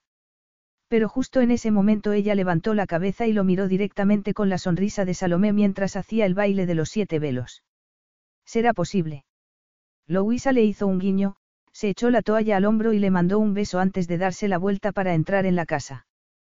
Con los ojos pegados al perfecto trasero hasta que desapareció de su vista, y a pesar del dolor en la entrepierna y la ducha fría que iba a darse antes de cenar, Luke soltó una carcajada. Tenía que admitirlo, la sirena lo había pillado desprevenido. Y eso significaba que tendría que devolvérsela. Era una cuestión de honor. Aunque muriese en el intento. ¿Vas a cocinar tú? Louisa miró a Luke, incapaz de esconder su asombro. Pero yo pensé. Había pensado que cenarían en el elegante comedor que había visto por la tarde, con varios criados alrededor. Él enarcó una ceja. Es la noche libre del personal y tenemos la casa para nosotros solos, respondió, admirando el vestido negro de cóctel que dejaba sus piernas al descubierto. Cenaremos en el invernadero, es más íntimo. Louisa torció el gesto. Cuando planeó su pequeño espectáculo erótico en la piscina no había pensado que iba a estar sola en la guarida del dragón esa noche. Luke aún no había dicho nada al respecto y eso era buena señal. Se había sentido poderosa cuando sus ojos se encontraron, y pensar que se había visto obligado a cambiar de estrategia hacía que fuese más satisfactorio, pero se daba cuenta de que lo había subestimado. Luke no parecía vencido en absoluto. Vamos. Preguntó él, ofreciéndole su brazo. Debería mencionar el acuerdo de no tocarse o sería una señal de debilidad. Por fin, aceptó su brazo, pero Luke tuvo que soltarla para abrir la puerta de la cocina y Louisa se mordió los labios, conteniendo un suspiro de alivio. Cuando entró en la cocina, con una pared de cristal que daba acceso al invernadero, se quedó sorprendida. Desde allí podía ver todo el jardín. Había plantas colocadas estratégicamente y armarios con puertas transparentes que le daban un aire moderno. Ella había esperado algo más anticuado, menos sofisticado, probablemente porque pensaba que la cocina era un sitio que Luke no usaría nunca. Es preciosa. Me alegro de que te guste, dijo él, tomándola de la cintura. Se supone que no debes tocarme. ¿O ya has olvidado tu promesa? Lamentablemente, la acusación fue hecha con voz ronca, de modo que perdió efectividad. Después del espectáculo erótico de esta tarde, tienes suerte de que no te dé unos azotes. Estaba bromeando, pero Louisa sintió un escalofrío. Odiaba estar bajo el control de nadie y siempre se había rebelado contra ello, pero debía admitir que su dominante naturaleza la excitaba tanto como la irritaba. Dame unos azotes si quieres, le dijo, desafiante, pero antes dame de comer, estoy muerta de hambre. Los ojos de Luke se oscurecieron como el cielo durante una tormenta de verano y ella se preguntó si habría ido demasiado lejos. Pero entonces se echó a reír. Muy bien, cenaremos antes, dijo, tirando de ella para darle un azote en el trasero antes de abrir la nevera. Vamos a ver qué tenemos por aquí.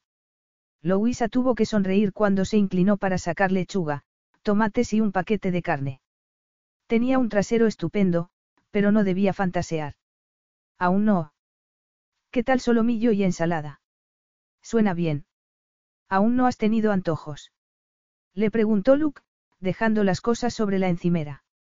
Unos cuantos, pensó ella, notando cómo la camiseta se le ajustaba al torso. Alguno, cosas normales. Por ejemplo, bollos de chocolate, helados de chocolate, bueno, chocolate en general. Pero debo tener cuidado para no engordar demasiado. Él inclinó a un lado la cabeza. No te preocupes, yo tengo una buenísima idea para mantenerte en forma. De repente, la tensión sexual volvió como una llamarada. Aquella iba a ser la noche más larga de su vida, y la culpa era suya, además. Luke sacó los solomillos del paquete, colocó la carne sobre una tabla y empezó a echar sal y pimienta. Yo podría poner la mesa, sugirió Louisa, después de aclararse la garganta. Así dejaría de imaginar esos largos dedos acariciándola a ella y no a un estúpido filete. Luke levantó la mirada, su expresión diciendo que sabía lo que estaba pensando. Hace demasiado calor. No, en absoluto. Ah, ya lo sé, ¿por qué no corto un pepino? Dos pueden jugar al mismo juego, amiguito. Louisa tomó un largo pepino y lo acarició de arriba abajo. Me encanta el pepino, dijo, con voz ronca. Fresco, firme, sabroso, añadió, pestañeando como una estrella de cine adulto. Luke emitió un gemido. Deja el pepino y ve a poner la mesa en el invernadero, le ordenó, quitándoselo de la mano. Los cubiertos están en ese cajón. Ella esbozó una sonrisa mientras lo oía cortar el pepino como si quisiera matarlo. La profusión de flores y plantas hacía que el invernadero pareciese un sitio de cuento de hadas, y Louisa respiró profundamente, suspirando. Deberías darle una medalla a tu jardinero. La elección de flores y plantas en esta finca es asombrosa. Luke dejó de cortar. Yo he diseñado el jardín. ¿En serio? Le preguntó, atónita. Él no dijo nada, ni siquiera la miró mientras ponía una sartén al fuego. Me gusta la jardinería, respondió por fin. Y Louisa se dio cuenta de que estaba avergonzado. ¡Qué sorpresa! Tal vez el supermacho ocultaba algún secreto después de todo. Cuando terminó de poner la mesa, se sentó para mirarlo cocinar. Luke le dio la vuelta a los filetes en la sartén y luego hizo la ensalada y el aliño, todo con la eficacia de un profesional. Había algo que aquel hombre no supiera hacer.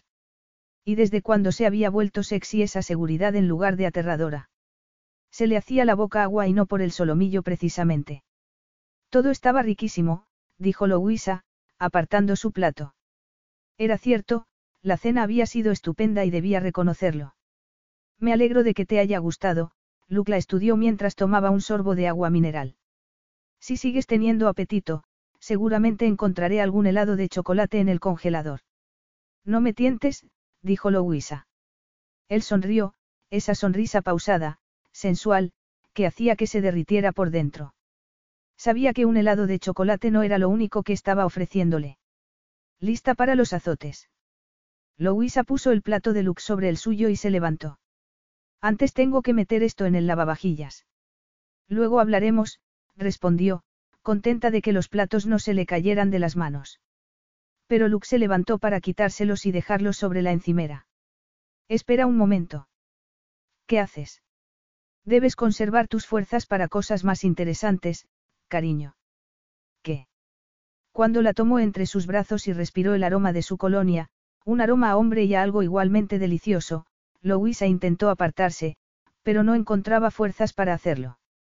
Le deslizó una mano por el trasero. Odio castigarte, ya lo sabes, dijo con voz ronca mientras la besaba en el cuello. Pero a veces un hombre tiene que hacer lo que tiene que hacer. Está empezando a preocuparme esa obsesión tuya por el castigo corporal, de Veraux, bromeó Louisa. Espero que sepas que es un poco perverso, incluso para un aristócrata inglés. Luke rió, apretándola contra su torso.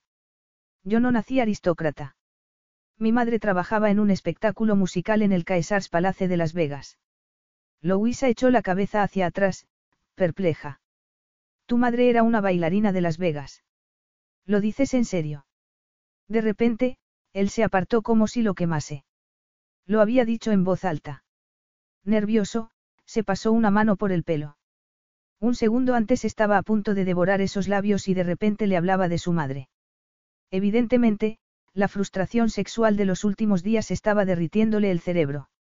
Espérame en la terraza, voy a hacer café, murmuró, sin poder disimular su agitación. Él nunca hablaba de su pasado, a nadie. Y, además, Louisa era periodista. ¿Cómo se le había ocurrido? No cambies de tema, dijo ella. No puedes soltar esa bomba en medio de la conversación y luego echarte atrás. No era una conversación, era un preludio erótico, la corrigió él, así que lo que haya dicho no cuenta. Olvídalo. ¿Por qué? No pienso hablar de ello. Si no quieres café, muy bien. Retomaremos el asunto donde lo habíamos dejado. Pero cuando inclinaba la cabeza para besarla, Louisa puso un dedo sobre sus labios. Si tu madre era una bailarina de Las Vegas, ¿cómo acabaste siendo el heredero de Lord Berwick? Le preguntó, los ojos brillantes de curiosidad. Por el amor de, Luke dio un paso atrás. No podía creerlo. Habían estado a punto de arrancarse la ropa el uno al otro y, de repente, Louisa quería hablar. Era la mujer más irritante del mundo. No quiero hablar de esto, y especialmente no quiero hablar ahora. Es muy aburrido y tenemos cosas mejores que hacer. No tienes que gritar, Luke.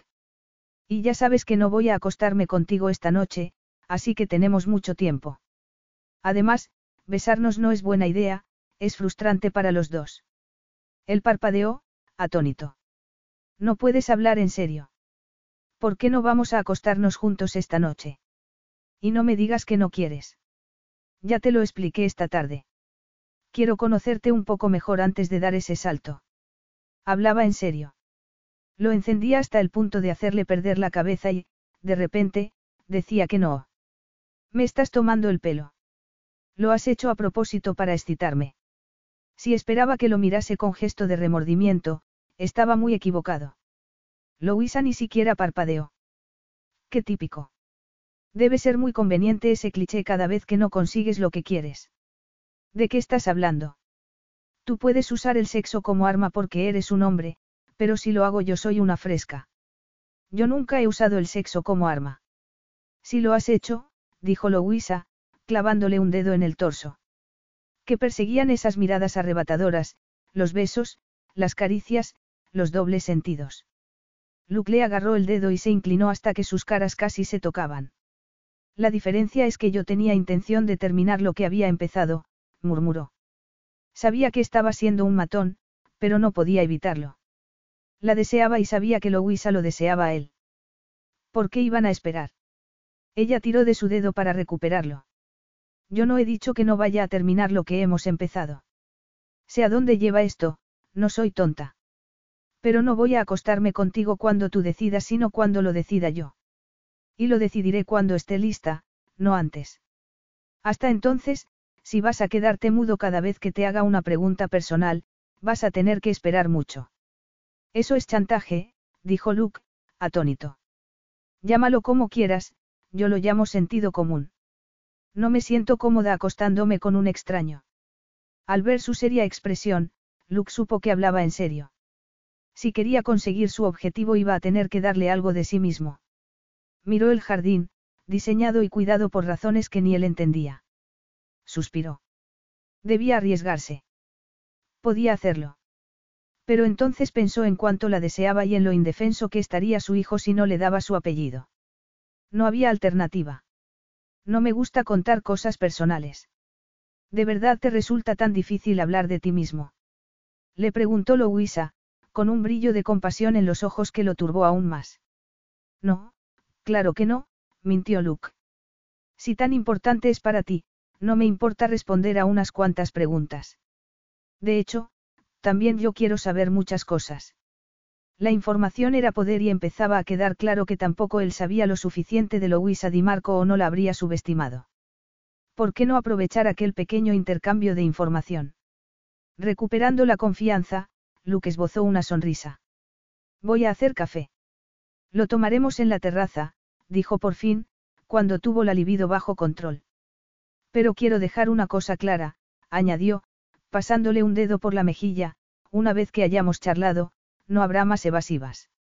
Tienes esta noche, pero después de eso serás mía. De acuerdo.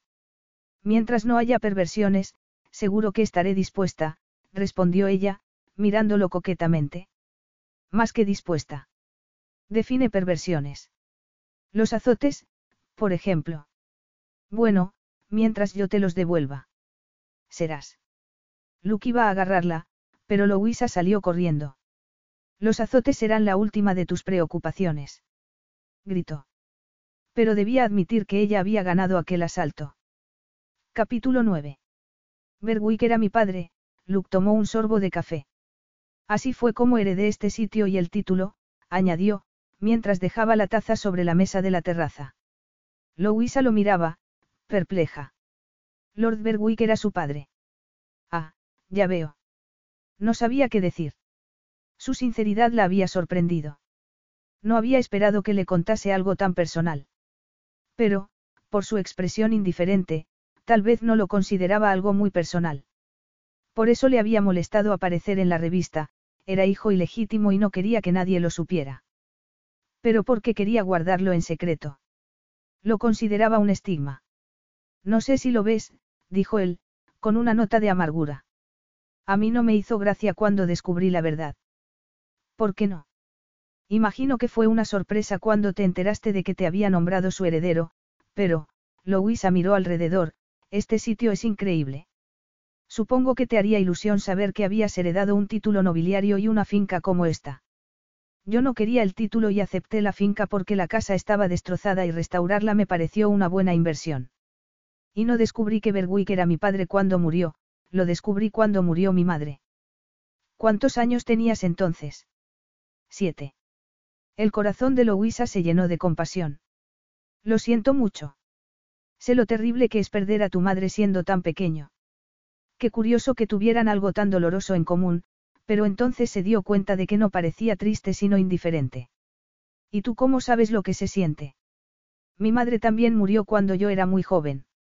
Ah, vaya, lo siento, Luke le apretó la mano al ver que los ojos se le empañaban, pero no tienes que llorar por mí. Afortunadamente, era muy pequeño y no recuerdo bien a mi madre.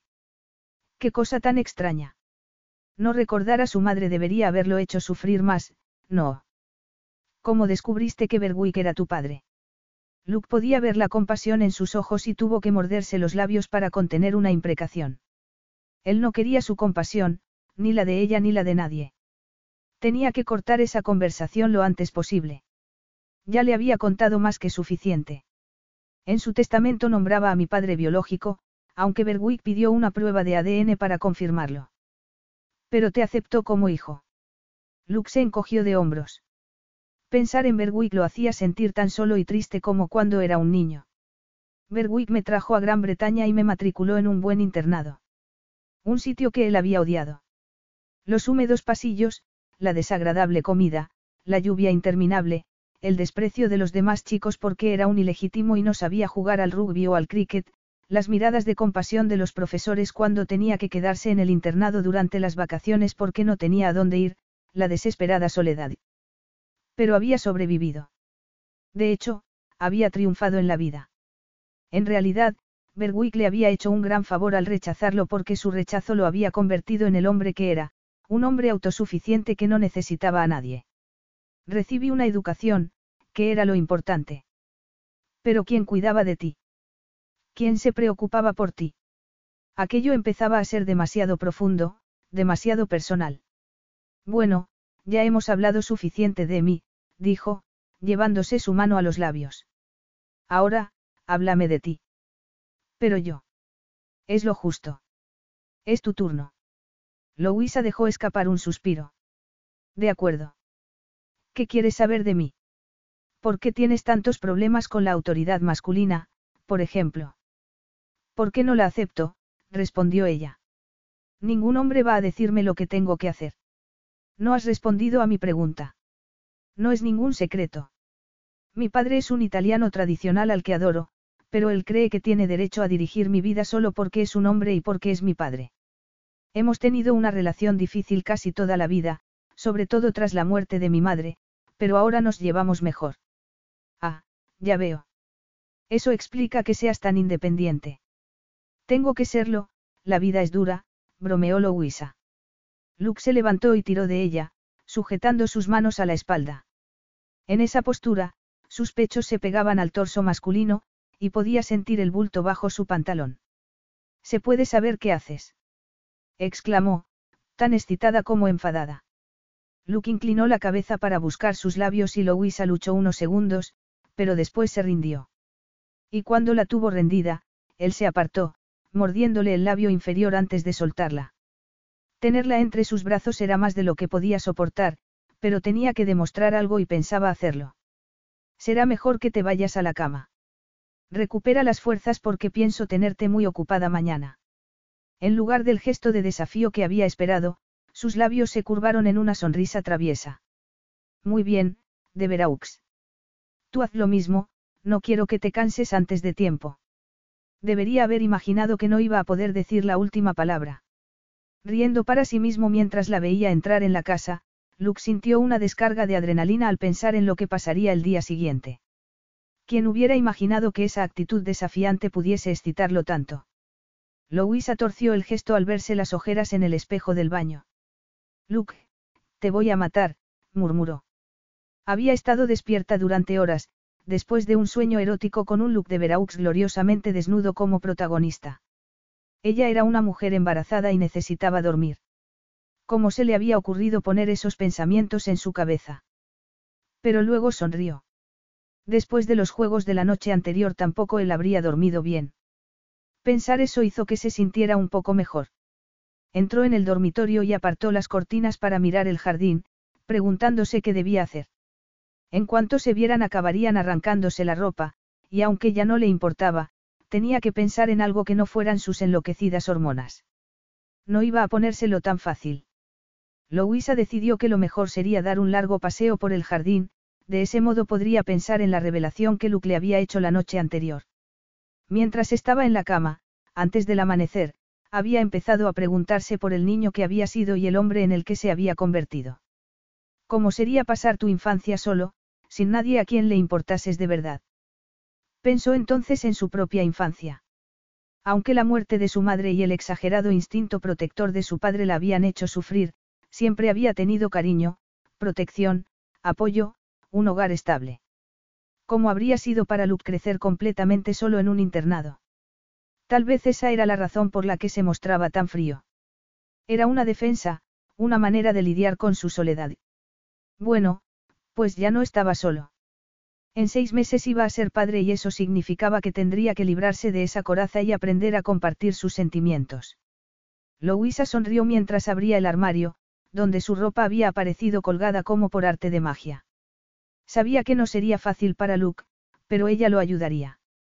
Eligió un vestido veraniego con estampado de flores y unas sandalias planas y cuando se miró al espejo tuvo que parpadear, sorprendida.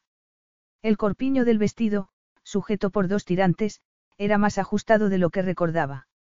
La prenda de lino le apretaba el pecho, si seguía así, muy pronto podría competir con Pamela Anderson. Aunque hacía calor, se puso también un cardigan de algodón. Encontrarse con Luke llevando ese escote enviaría el mensaje equivocado. Después de desayunar en su habitación, salió de la casa y empezó a pasear por el jardín. La señora Roberts le había dado una botella de agua mineral y un mapa hecho a mano con indicaciones para llegar al viejo molino al borde del lago. Según ella, tardaría dos horas en ir y volver y a Louisa le pareció un plan perfecto. Diez minutos después, se detuvo para ver lo lejos que había llegado y el corazón le dio un vuelco al ver la mansión en medio del bosque. Las flores frente a la casa eran un arco iris de colores que suavizaba la austera piedra. Luke había hecho un trabajo fabuloso con el diseño del jardín. Qué curioso que se hubiera convencido a sí mismo de que odiaba a Bensmere, cuando era evidente que lo contrario era cierto. Louisa volvió a tomar el camino, pero se detuvo de golpe unos segundos después. Luke estaba haciendo su hogar allí y ni siquiera lo sabía. El hogar que nunca había tenido. Pensar eso era tan dulce que se le encogió el corazón. Mientras caminaba, escuchando el zumbido de los insectos, Sintiendo el sol sobre su cabeza y oliendo el aire fresco del campo, no podía dejar de sonreír. Cuando vio el lago a lo lejos se dirigió hacia allí, sintiéndose como una niña. La hierba de la pradera le acariciaba las piernas y el sudor le rodaba entre los pechos mientras unas maravillosas imágenes aparecían como una película en su cabeza, Luke y su hijo, de pelo castaño y ojos grises, jugando en la hierba, nadando en la piscina, recogiendo flores a la sombra de la maravillosa casa que se había convertido en un hogar. Louisa se detuvo, intentando controlar esas fantasías. Luke tenía mucho camino por delante antes de convertirse en un marido y padre ideal, pero los sueños eran irresistibles. En un día tan bonito como aquel, lleno de promesas, no resultaba tan difícil creer que todo pudiera salir bien. Desde luego, había disfrutado de su compañía la noche anterior y, además, había descubierto que Luke de Veraux era mucho más de lo que pensaba. Por fin, vio el viejo molino. El edificio estaba casi derruido, sus muros cubiertos de musgo y el suelo a su alrededor lleno de amapolas. Se inclinó para tomar una amapola, y entonces le pareció escuchar ruido de agua. Había alguien nadando en el lago. Las rítmicas brazadas se acercaban a la orilla y Louisa se escondió. Se quedó helada cuando una cabeza oscura salió del agua a unos metros de ella. Unas manos fuertes se agarraron a una vieja plancha de carcomida madera, que crujió mientras el nadador salía del agua con una fluida maniobra. Louisa tuvo que ponerse una mano en la boca para no soltar una exclamación al ver que era Luke. Desnudo. Caminaba con la gracia de un predador, sus pisadas silenciosas, y cuando se inclinó para tomar una toalla del suelo Louisa observó la pálida piel de su trasero. Eran firmes, muy masculinas. Sus sueños le hacían justicia, desde luego. Contuvo el aliento mientras él se pasaba la toalla por el torso y la cabeza. ¿Qué podía hacer? La vería si se daba la vuelta. Luke se giró un poco hasta quedar de perfil mientras se secaba vigorosamente las piernas. Tenía un aspecto magnífico, como la estatua de un dios griego. Louisa parpadeó, sorprendida, al verlo secándose sus partes. El corazón le latía con tal fuerza que le sorprendía que él no pudiese escucharlo. Cuando Luke se ató la toalla a la cintura, escondiendo aquel portento, un gemido de protesta escapó de su garganta sin que pudiese evitarlo. Entonces él giró la cabeza y unos magnéticos ojos de plata se clavaron en su rostro. Todo en ella empezó a latir al mismo ritmo que su alocado corazón. Luke esbozó una sonrisa y la potente mezcla de burla y sensualidad detonó una reacción nuclear. Hola, Louisa, la saludó, como si se hubieran encontrado en una calle de Londres. Estabas desnudo, dijo ella tontamente. Luke se acercó y Louisa dio un paso atrás, su retirada interrumpida por la pared del molino. Las fantasías eróticas estaban muy bien, pero hacerlas realidad no entraba en sus planes. Se sentía atrapada entre la espada y la pared. Literalmente. Estaba dando un paseo, empezó a decir. Luke se detuvo frente a ella y Louisa clavó los ojos en su torso para no mirarlo a los ojos. Ya. Oh, más bien, estaba dando un paseo hasta que te vi. Sin pensar, siguió con la mirada la línea de vello oscuro que bajaba por su abdomen y se dividía en el ombligo, y luego lo miró a los ojos, tragando saliva. Era más hermoso desnudo de lo que hubiera podido imaginar. Mira todo lo que quieras, dijo él, inclinando a un lado la cabeza, pero yo estoy desnudo y lo más justo sería que tú también te desnudases. Louisa tosió, riendo tontamente mientras buscaba una réplica burlona. ¿Quién ha dicho que tenga que ser justa? El corpiño del vestido estaba tan apretado que parecía un corsé de ballenas. En ese caso, tendré que convencerte, dijo él, apoyándole un brazo en la cabeza. No tienes calor. Ella tragó saliva. El agua está increíblemente fresca, siguió Luke, esbozando una sonrisa diabólica. Es muy estimulante. Empezó a acariciarle el cuello, bajando una de las tiras del vestido. Si voy a desnudarme, se me ocurre algo más interesante que un baño, dijo Louisa entonces. De verdad. Luke seguía deslizando los dedos por su escote. Ella contuvo el aliento cuando empezó a acariciar sus pechos, como comprobando su peso. Y cuando rozó uno de sus pezones con el pulgar tuvo que disimular un suspiro. Luke se inclinó hacia adelante, unas gotas de agua le caían por el escote. Para que lo sepas, una vez que empecemos, no voy a parar. Así que será mejor que esta vez estés preparada. Sus labios eran deliciosamente frescos mientras le besaba el pulso que le latía en el cuello. Luke, empezó a decir Louisa, echando la cabeza hacia atrás para ponérselo más fácil y agarrándose a la terciopelada piel de su cintura. Para que lo sepas, si empiezas y luego paras, tendré que matarte. Él rió mientras bajaba las tiras del vestido. Parece que por fin estamos de acuerdo en algo. Louisa se echó hacia atrás, sujetando el corpiño mientras intentaba encontrar algo de cordura. Pero no podemos quedarnos aquí. ¿Y si nos ve alguien? Luke seguía atormentándola con sus caricias. Aquí no hay nadie más que nosotros, te lo prometo. Cuando buscó sus labios, su lengua exigiendo entrada, cualquier pensamiento racional desapareció de su cabeza. Tener relaciones sexuales en medio del campo podía ser arriesgado, pero en ese momento no se le ocurría nada mejor. Louisa tembló cuando Luke le levantó el vestido. Pero cuando tiró del elástico de sus braguitas se apretó contra su mano para dejar claro que no iba a echarse atrás. Llevas demasiada ropa, dijo él, tirando hacia abajo del corpiño. Y Louisa lo ayudó a quitarse la estrecha prenda, sin importarle que los viera todo el mundo. Quería que la tocase, quería explorar cada centímetro de su piel. Luke se quitó la toalla para dejarla sobre la hierba. Estaba excitado y era magnífico y aterrador al mismo tiempo. Tanto que no tuvo que tocarla para que sintiera un río de lava entre las piernas. Luke se tumbó en la toalla y tiró de ella, abrazándola entre las flores. Sigues llevando demasiada ropa, murmuró, mientras le quitaba las braguitas. El sujetador siguió a las braguitas y Louisa contuvo el aliento cuando sus pechos quedaron libres del encaje y la ligera brisa le acarició la piel desnuda. Necesitas una talla mayor, murmuró Luke, acariciando las marcas rojas que el sujetador le había dejado en la piel. Vamos a besarlas para que no te molesten. Louisa enredó los dedos en su pelo mientras él le lamía las marcas, pero contuvo el aliento cuando tomó un pezón con los labios y tiró suavemente. Tuvo que apretar las piernas, intentando contener aquel incendio incontrolable, mientras hacía lo mismo con el otro pecho. Luke le pasó una mano por el abdomen, acariciándolo. El embarazo te sienta bien. Puede que te tenga embarazada toda la vida. El posesivo comentario hizo que el corazón le diese un vuelco. ¿Qué había querido decir con eso? Pero entonces Luke bajó más la mano y dejó de pensar. Abre las piernas, susurró, acariciando el suave triángulo de rizos. De nuevo, ella obedeció sin protestar, sujetándose a él mientras la acariciaba con la yema del pulgar. Sin pensar, levantó las caderas para apretarse contra su mano. Era increíble. ¿Cómo podía estar ya tan cerca del orgasmo? Un roce más y estaría allí. Pero Luke dejó de acariciarla abruptamente. Sujetando sus caderas, levantó la pelvis y empujó suavemente hasta que su miembro se enterró en ella. Louisa gimió, agarrándose a sus hombros mientras la ensanchaba brutalmente, el placer esfumándose. Espera un momento, empezó a decir, sorprendida por la invasión. Luke le dio un beso en los labios. Tranquila, pronto te gustará, murmuró, con la arrogancia de un hombre que sabía lo que hacía. En mis fantasías eras más agradable, protestó ella. Luke rió, pero podía notar la tensión en esa risa. Y supo que estaba conteniéndose, esperando que se acostumbrase a la invasión.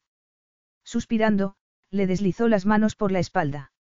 Le encantaba tocar su piel, las firmes caderas. Deslizando una mano bajo su trasero, Luke empezó a moverse de nuevo y el ligero dolor desapareció a medida que se adaptaba a su ritmo. Pero estaba lejos del glorioso placer que había sentido unos momentos antes. Eso me gusta, susurró. Si puede seguir así durante una hora o dos, puede que funcione.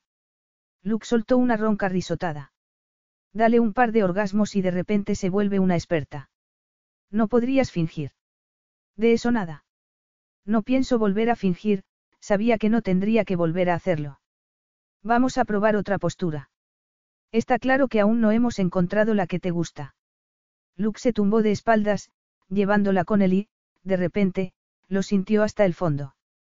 Louisa gimió mientras intentaba adaptarse a esa nueva sensación, pero cuando empujó hacia arriba.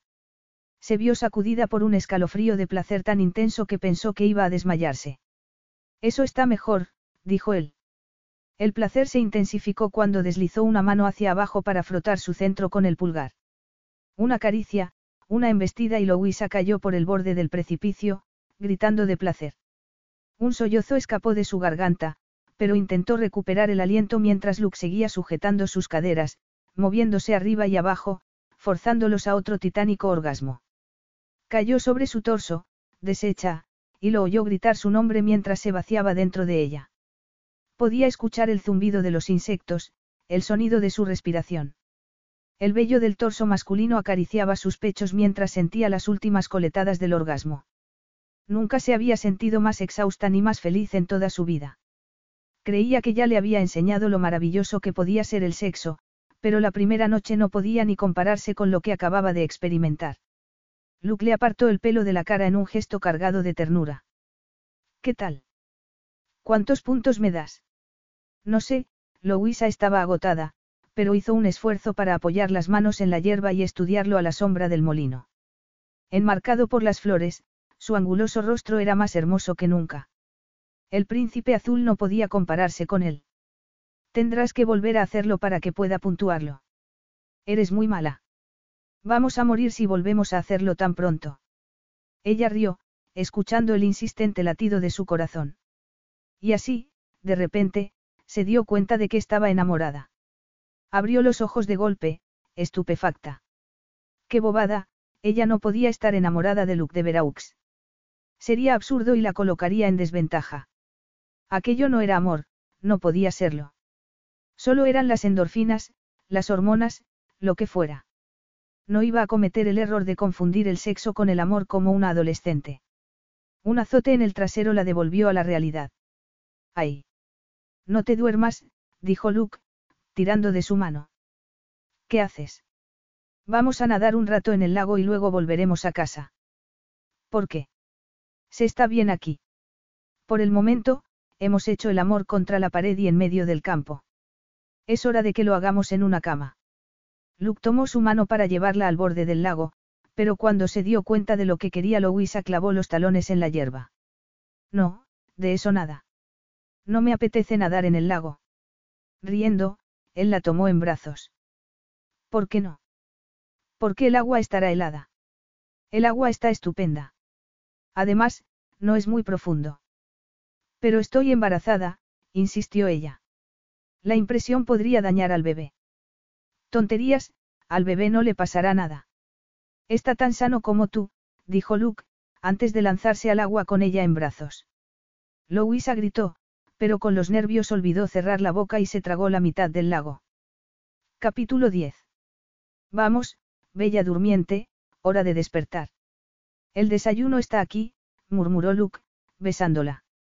Vete, estoy dormida, murmuró Louisa, con la cara enterrada en la almohada, disfrutando del fresco olor de las sábanas limpias y los últimos vestigios de un sueño erótico. No me obligues a hacerlo, le advirtió él, el roce de su aliento en el cuello haciéndola sentir un escalofrío. Déjame, Louisa intentó apartarlo, sin abrir los ojos. Ah, muy bien, entonces me veo obligado a hacerlo. El colchón se hundió y, de repente, estaba en sus brazos. Louisa intentó cubrir su desnudez con la sábana y apartarse el pelo de la cara mientras Luke la llevaba hacia la mesa. No servirá de nada, no tengo apetito. Tonterías, estás muerta de hambre. Siempre lo estás, dijo él, riendo mientras la dejaba sobre la silla. No pienso desayunar desnuda, insistió Louisa. Cuando la sábana se deslizó por su pecho, Luke estuvo a punto de llevarla de nuevo a la cama. Si vas a hacerlo, replicó, con una sonrisa. Ella dejó escapar un suspiro de rendición cuando levantó la tapa de una bandeja y vio un delicioso y auténtico desayuno inglés. No hay derecho, protestó. Se siente, dijo Luke, mientras le servía un zumo de naranja recién exprimido. Se acercó a abrir las cortinas. El corazón a Louisa le dio un vuelco al verlo iluminado por el sol. Aquel hombre había recibido todos los dones de las hadas. Con esos labios sensuales, los pómulos altos y la sombra de barba era sencillamente irresistible. De nuevo, experimentó esa familiar sensación en el pecho, la que llevaba sintiendo desde su encuentro en el lago. En esos largos días de verano habían discutido de todo, desde política a qué lado de la cama preferían para dormir. Habían flirteado sin parar, ganado y perdido asaltos y, sobre todo, habían hecho el amor tantas veces que no podía contarlas. Y Louisa, que había adorado cada minuto, tomó el tenedor sonriendo para sí misma. No tenía sentido seguir engañándose, estaba desesperadamente enamorada de aquel hombre. Luke se sentó frente a ella y la miró con el ceño fruncido. Come, antes de que se enfríe. O más bien estaba desesperadamente enamorada de aquel tirano. Ya voy, no seas pesado. Y no te pongas histérico. Muy bien, había sido una idiota y se había enamorado de él, pero al menos conocía sus fallos. No era el romántico príncipe azul sino un hombre de carne y hueso, con defectos como todos los demás. Y con un serio problema de actitud. Vivir con él no sería fácil, pero en los últimos tres días había descubierto que bajo esa fachada dura y antipática había un hombre con un fiero sentido de la responsabilidad y un gran sentido del humor. Y el más generoso de los amantes. Además, no debía temer nada porque tenía un plan que no podía fracasar. Para no estar a su merced, esperaría que él le declarase su amor. Y tenía la intuición de que estaba a punto de hacerlo. En los últimos días había demostrado que le importaba, que la necesitaba incluso. ¿Por qué si no le llevaría el desayuno a la cama? ¿Por qué insistiría tanto en que debía cuidarse?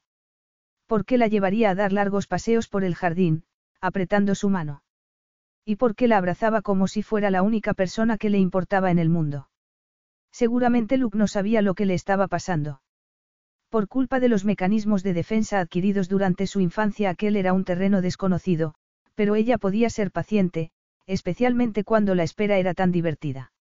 Solo había una mosca en la sopa, hablaba de su matrimonio, pero no parecía querer hablar del futuro o del bebé. Claro que no le preocupaba demasiado. La mayoría de los hombres no hablaban de sus sentimientos a menos que los presionaras. Y tal vez era el momento de empezar a presionarlo. ¿Sabes una cosa, Luke? Le preguntó, tomando el cuchillo de la mantequilla. Vas a tener que aprender a controlar esas tendencias cavernícolas tuyas antes de que llegue tu hija o tendremos serios problemas. A las niñas no les gusta que les den órdenes. Créeme, yo lo sé muy bien. Esperó que Luke mordiese el cebo, pero su reacción fue quedarse inmóvil. Tú has sobrevivido, dijo por fin. Pero el humor de un momento antes había desaparecido. Louisa frunció el ceño. Solo cuando mi padre aprendió a... Podemos hablar de otra cosa. La interrumpió él. Ella dejó el cuchillo sobre el plato. El asunto no había ido como esperaba. Había mencionado al bebé el día anterior y Luke también había cambiado sutilmente de tema. En aquella ocasión, ni siquiera había sido sutil. Estaba claro que presionarlo no iba a ser suficiente. ¿Por qué no quieres hablar del bebé? Le preguntó. Porque aún faltan seis meses para que nazca, no hay nada que hablar. Salvo cuando tú hablas de casarte conmigo. Entonces sí te interesa hablar del bebé. Ya te he dicho por qué no quiero hablar de eso ahora. Es demasiado pronto. Hay muchas cosas que hablar sobre el bebé, dijo Louisa. Luke enarcó una ceja. Por ejemplo. Estaba siendo deliberadamente obtuso. El nombre. ¿Cómo vamos a llamarlo? El nombre de un niño es muy importante. No tengo ninguna preferencia. Lo que tú decidas me parecerá bien, la interrumpió Luke. Lo había dicho con tal indiferencia que Louisa empezó a asustarse. Mientras no sea Elvis. Estaba intentando hacerse el gracioso, pero ella no tenía ganas de reír. ¿Y las clases de preparación al parto? ¿Quieres estar en el parto, por cierto? Él dejó escapar un suspiro. No lo sé.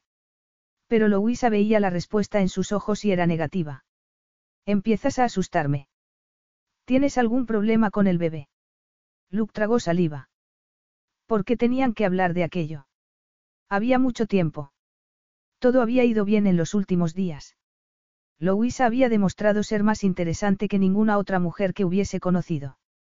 Su humor irreverente y su inteligencia la convertían en una oponente entretenida y había reído más en los últimos días que desde que era un niño. Y el sexo era increíble, más satisfactorio que nunca. Él era un amante exigente y, sin embargo, no se cansaba de ella. Pero no podía dejar que Louisa o el bebé significasen demasiado. Él sabía lo que era depender de otros y no pensaba volver a pasar por eso. Relájate, cariño. Claro que no tengo ningún problema con el bebé. Se había ofrecido a casarse con ella, No. ¿Qué más quería? Entonces. Es que no creo que se me dé bien el día a día. Seguro que tú lo harás muy bien sin mí. Sin ti. Repitió Louisa, atónita. Ya no parecía sorprendida sino horrorizada y Luke tuvo que contener el deseo de retirar sus palabras y pedir disculpas. Su relación tenía unos límites y aquel era uno de ellos. Louisa tenía que entenderlo. Pero porque la idea de contarle la verdad de repente lo hacía sentir tan vacío. Luke intentó recuperar la serenidad que lo había sostenido en el pasado. Tenía que poner límites a su relación antes de que todo se complicase aún más. Estoy seguro de que serás una buena madre, Louisa. No me necesitarás para nada, le dijo. Pero pronunciar esas palabras le costó mucho más de lo que había esperado. Ella lo miraba, intentando disimular el escalofrío que la recorría entera. No pensaba hacer ningún papel en la vida de su hijo. Entonces, ¿por qué la había llevado allí? ¿Por qué tanto interés en casarse con ella? Pero la expresión de Luke era indescifrable. Parecía como si estuviera a kilómetros de allí, tanto que casi no lo reconocía.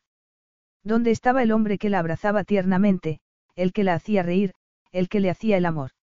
¿Dónde estaba el hombre que se había gastado una fortuna en convertir a Bensmere en un hogar? ¿Dónde estaba el hombre del que se había enamorado? El hombre que había pensado querría a su hijo. Pues claro que te necesitaré, dijo por fin, incrédula. ¿Cómo puedes decir eso? Porque sé que tengo razón. Me has pedido que me case contigo, porque insistes en casarte si no quieres saber nada de la vida de tu hijo. Yo no he dicho que no quieras saber nada de su vida. Has dicho que esperas que yo me encargue de todo. No veo cuál es el problema, dijo Luke, a la defensiva. Pero si nos casáramos viviríamos juntos. ¿Qué piensas, hacer como si el niño no existiera? Él pareció pensarlo un momento. Sí, bueno, tal vez tengas razón. Vivir juntos seguramente no sería buena idea. ¿Qué? Iría a visitaros a menudo, por supuesto. Y pienso comprar una casa para el niño y para ti, pero tienes razón, la convivencia confundiría las cosas. Especialmente cuando haya nacido el niño. Confundir las cosas. No quería vivir con ellos. Se habría equivocado sobre sus intenciones hacia ella y el niño. Es mejor que vivamos por separado. ¿Qué estás diciendo? ¿Quieres que sea tu amante? ¿Cómo ibas a ser mi amante si estuviéramos casados? ¿Por qué quieres casarte conmigo si no quieres que vivamos juntos? Le preguntó ella, con lágrimas en los ojos. Louisa, por favor, no llores. Tú sabes por qué te pedí que te casaras conmigo. No quiero que mi hijo sea ilegítimo. Ella tuvo que tragarse un sollozo. Había sido una tonta, otra vez. Luke no la quería en absoluto. Y, mucho peor que eso, tampoco quería a su hijo. Su interés era puramente egoísta. Se levantó de la silla cubriéndose con la sábana, el dolor que sentía tan profundo y devastador que apenas podía soportarlo. Tengo que irme, a casa, murmuró mientras se dirigía al baño. Había dado menos de dos pasos cuando Luke la tomó del brazo. ¿Qué te pasa? No me toques, le espetó Louisa. Muy bien, de acuerdo, dijo él, apartando la mano. No te tocaré mientras me digas por qué pareces tan dolida. Es que no ves que es la mejor solución para todos. Ella se secó las lágrimas de un manotazo, decidida a no mostrar debilidad. Pero entonces se le ocurrió algo terrible. ¿Por qué te has acostado conmigo, Luke? Él frunció el ceño, sorprendido. ¿Tú sabes por qué? No, la verdad es que no lo sé. ¿Lo has hecho porque me deseabas o porque has pensado que era una buena manera de convencerme para que aceptase el falso matrimonio que planeabas? Nuestro matrimonio será un matrimonio legal, Luke la atrajo hacia su pecho. Y pienso ejercitar mis derechos conyugales. Louisa se apartó de un tirón. No vas a ejercitar nada. Nuestro matrimonio sería falso porque no nos queremos. No hay futuro para nosotros. Luke dio un paso atrás como si lo hubiera abofeteado, pero luego esbozó una sonrisa. ¿Qué tiene que ver el amor con esto? Estamos hablando de un embarazo no deseado y de dos personas que se sienten atraídas la una por la otra. Yo no estoy buscando amor y tú tampoco. Desgraciadamente, ahí te equivocas, dijo Louisa. Yo sí estoy buscando amor, pero tú, Todo esto es un juego para ti, ¿verdad? Lo veía con toda claridad. Luke había usado sus sentimientos contra ella. Había utilizado su romántico corazón y ella había dejado que lo hiciera. Siempre tienes que ganar, ¿verdad? Como sea, pero tienes que ganar. Eso no es verdad, replicó él, después de aclararse la garganta. Yo no te he engañado. He jugado limpio contigo, eres tú quien intenta convertir esto en algo que no es. Las palabras sonaban falsas incluso a sus propios oídos. Tienes razón, asintió ella, con tono resignado.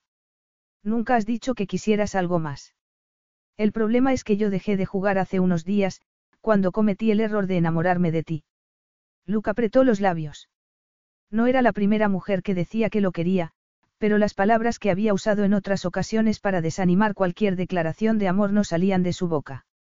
Debería decir que la palabra amor no significaba nada para él, que no lo necesitaba, que se había asegurado de no necesitarlo, pero tenía un nudo en la garganta.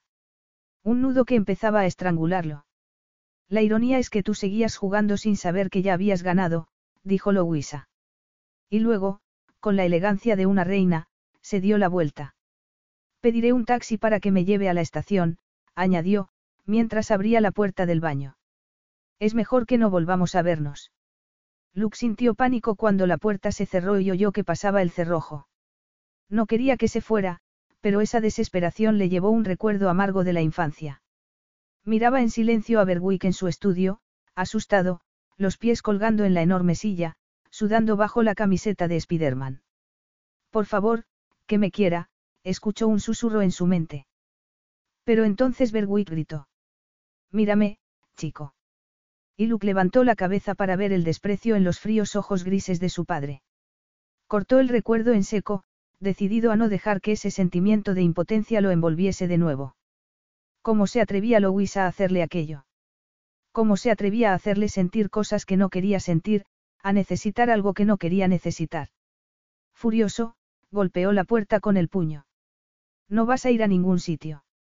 Gritó. Vístete y después te espero en mi estudio. Allí hablaremos tranquilamente. Luke guardó la raqueta de squash y cerró la taquilla de un portazo. Oye, no te lo tomas tan mal, bromeó Jack, entrando en el vestuario del exclusivo gimnasio de Mayfair, no se puede ganar siempre. Ya, pero él no había ganado un partido en dos semanas. Perdona. No pasa nada, es que no estás en forma, siguió Jack. Luke respiró profundamente, pasándose una mano por el cuello. Tenía que calmarse, pensó. Estaba portándose como un crío con una pataleta. Jack iba a pensar que se había vuelto loco. Me estoy portando como un idiota, murmuró, intentando sonreír. Te pido disculpas. Se quitó la camiseta empapada para guardarla en la bolsa de deporte, con un dolor de cabeza de proporciones gigantescas. No era solo la capacidad atlética lo que lo había desertado en las últimas semanas. Estaba distraído todo el tiempo y ni siquiera era capaz de concentrarse en el trabajo. Después de cometer un error de novato el día anterior, había tenido que ver, impotente, cómo perdía 200.000 libras en cinco minutos. Jack levantó la mirada. Tranquilo, hombre, ¿quieres que comamos juntos? Sí, claro, asintió Luke, sintiéndose como un tonto mientras veía a su amigo desaparecer en la ducha. Sabía perfectamente lo que le estaba pasando y cuándo había ocurrido, cuando Louisa Di Marco apareció en su vida como un huracán, destrozándolo todo a su paso. Esa mujer era un desastre natural y esperaba que estuviese contenta consigo misma. Aún no podía creer que lo hubiese dejado después de decir que estaba enamorada de él. Si lo amase, habría ido al estudio como él le había pedido, no se habría marchado de Avensmere sin decirle adiós. La furia que sentía desde que descubrió que se había ido hacía que le temblasen las manos mientras se desabrochaba los cordones de las zapatillas. ¿Por qué iba a ir tras ella? Era Louisa quien hablaba de amor, era ella la que tenía que entrar en razón. Él había cumplido con su obligación ofreciéndole matrimonio y apoyo económico para su hijo, pero Louisa le había tirado la oferta a la cara. Y a medida que pasaban los días sin saber nada de ella, la impotencia se lo comía vivo. Era una irresponsable, lo necesitaba. ¿Por qué no se daba cuenta? ¿Cómo iba a criar al bebé en ese apartamento diminuto? ¿Qué iba a hacer cuando tuviese que volver a trabajar? Él no quería que a su hijo le faltase nada y la situación era completamente intolerable. ¿Por qué tenía que llegar a un compromiso con el que no se sentía cómodo? Luke entró en la ducha y abrió el grifo, el agua fría golpeándolo en la cara. Podía oír a Jack cantando al otro lado, Jack siempre cantaba en la ducha y eso solía hacerle gracia. ¿Cómo podía un hombre ser tan feliz con tantas cargas, tanta gente dependiendo de él? Jack Devlin tenía una mujer, Mel, esperándolo en casa cada noche. Jack tenía un niño pequeño, Cal, que levantaba las manitas al verlo. Jack tenía una niña con los ojos más azules que había visto nunca, ella, que corría para echarse en sus brazos y lo llamaba papá con todo el cariño del mundo. ¿Y qué tenía él? Su soledad. Eso era lo que tenía. Pero también tenía su independencia, su orgullo y su autocontrol. Ese pensamiento solía ir acompañado de una gran satisfacción, pero Luke no lograba encontrarla. Porque solo tenía un ático al que volver y una mansión palaciega que le parecía insoportablemente vacía desde que Louisa se marchó. Cuando salió de la ducha, ya que estaba peinándose, ya vestido. ¡Qué mala cara tienes! Luke tiró la toalla para ponerse unos calzoncillos limpios. Gracias. Luke no se había sentido tan aislado o tan confuso desde que tenía siete años y un policía apareció en el apartamento de su niñera para decirle que no volvería a ver a su madre. ¿Quieres contarme algo? Le preguntó Jack, mirándolo con cara de preocupación. No, estoy bien. Las palabras salieron de su boca automáticamente, hablar de sus sentimientos hacía que se sintiera como un crío. Louisa lo había hecho hablar de sus sentimientos y luego lo había dejado plantado, de modo que no servía para nada. Tu mal humor no tendrá nada que ver con el problema de Louisa, ¿verdad? Luke levantó la cabeza. No sabía de qué estaba hablando, pero se le había encogido el estómago de repente. ¿Qué problema? Jack le dio un golpecito en el hombro. Tranquilo, hombre. Mel y yo tuvimos un susto similar cuando estaba embarazada de Cal. Ocurre todo el tiempo. Aunque me sorprende que no estés con ella sabiendo lo preocupada que está. ¿De qué hablas? Preguntó Luke, con un nudo en la garganta. No lo sabes. Louisa acudió a su ginecólogo ayer y no fueron capaces de encontrar el latido del bebé. Luke pensó que el corazón se le había detenido. ¿Qué dices? ¿Le ha pasado algo al bebé? No, no, deja que te explique, el tono razonable de su amigo y el peso de su mano sobre el hombro no lograban calmar la oleada de pánico. Según el ginecólogo, el aparato ha estado haciendo cosas raras últimamente y le ha recomendado que vaya al hospital para confirmar que todo va bien. Él no está preocupado, así que tampoco deberías estarlo tú. Luke se puso los zapatos a toda prisa, tan nervioso que no era capaz de atarse los cordones. ¿Qué hospital? ¿A qué hora le hacen la prueba? Creo que esta tarde, pero no sé a qué hora ni en qué hospital. Puedes llamar a Mel. ¿Lo sabe ella? Preguntó Luke, dispuesto a suplicar si hacía falta. Probablemente. Espera, voy a llamarla, Jack sacó el móvil del bolsillo. Tardó cinco largos minutos en averiguar en qué hospital estaba Louisa y a qué hora le hacían la prueba. Cinco minutos que a él le parecieron interminables. Luke terminó de vestirse en unos segundos, airado y resentido. Louisa no se había molestado en llamarlo por teléfono. ¿Por qué no se lo había dicho? Tenía derecho a saberlo y, sin embargo, no se había molestado en informarle de la situación. Además, ella lo necesitaba en ese momento. Estaba claro que no tenía sentido común cuando se trataba de cuidar de sí misma y de su hijo. Cuando se hubiera asegurado de que todo iba bien, iba a darle una seria charla al respecto. Y después no iba a apartarse ni un segundo de ella y de su hijo. Louisa exhaló un suspiro mientras descendía los escalones del hospital, los tacones de sus zapatos repiqueteando sobre el pavimento. El cansancio empezaba a caer sobre ella como una niebla impenetrable. Había estado despierta hasta el amanecer, imaginando los posibles resultados de la prueba, cada uno más aterrador que el siguiente, y en aquel momento lo único que quería era dormir durante una semana. Tenía que darle la noticia a Mel, pero estaba demasiado cansada para hablar con su amiga, algo que no le había pasado nunca, de modo que le enviaría un mensaje. Estaba buscando el móvil en el bolso cuando el chirrido de unos neumáticos hizo que levantase la cabeza. Frente a ella vio un deportivo negro y, un segundo después, al último hombre al que había esperado ver. Alto, guapísimo y dominante como siempre. ¿Ya te has hecho la prueba? Le preguntó Luke. ¿Qué haces aquí? Él la tomó del brazo. ¿Estás bien? El niño está bien. ¿Qué te importa a ti? replicó Louisa, intentando soltarse. No quería que la tocase, pero tenía tan pocas fuerzas. Responde a mi pregunta, ¿qué ha dicho el médico? Todo va bien, respondió ella por fin, resentida. ¿Por qué aparecía allí de repente? ¿Estás segura? insistió Luke. Le temblaba la voz o era su imaginación. Sí, estoy segura, así que ya puedes irte, Louisa se soltó de un tirón, pero solo había dado dos pasos cuando lo oyó gritar. Espera un momento, tenemos que hablar. No tenemos nada de qué hablar, respondió, sin dejar de caminar. Tenía que alejarse de él. Si se ponía a llorar, nunca se lo perdonaría a sí misma. De repente, Luke se interpuso en su camino. ¿Por qué no me has llamado por teléfono? ¿Por qué no me has dicho que había un problema? ¿Por qué iba a decirte nada? Tú no quieres saber nada del niño ni de mí. Él frunció el ceño. Yo nunca he dicho eso. El niño también es hijo mío. Louisa notó el pánico en su voz, vio la preocupación en sus ojos y tuvo que hacérsela fuerte. Solo era una reacción instintiva. Se sentía culpable por su sentido de la responsabilidad, pero el sentido de la responsabilidad no era amor. Ella no necesitaba su protección o su caridad, y tampoco su hijo. No es hijo tuyo, ya no. Es mío y yo cuidaré de él, así que puedes dejar de preocuparte. Luke se quedó tan sorprendido que no podía hablar.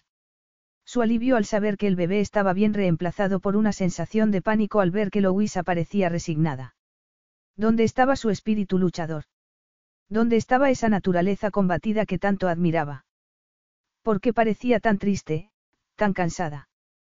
Pues claro que me necesitas. ¿Cómo vas a criar al niño en ese apartamento tan pequeño? El niño será un ilegítimo. Por favor, qué término tan anticuado. Los niños cuestan dinero, mucho dinero, siguió él, tomándola del brazo.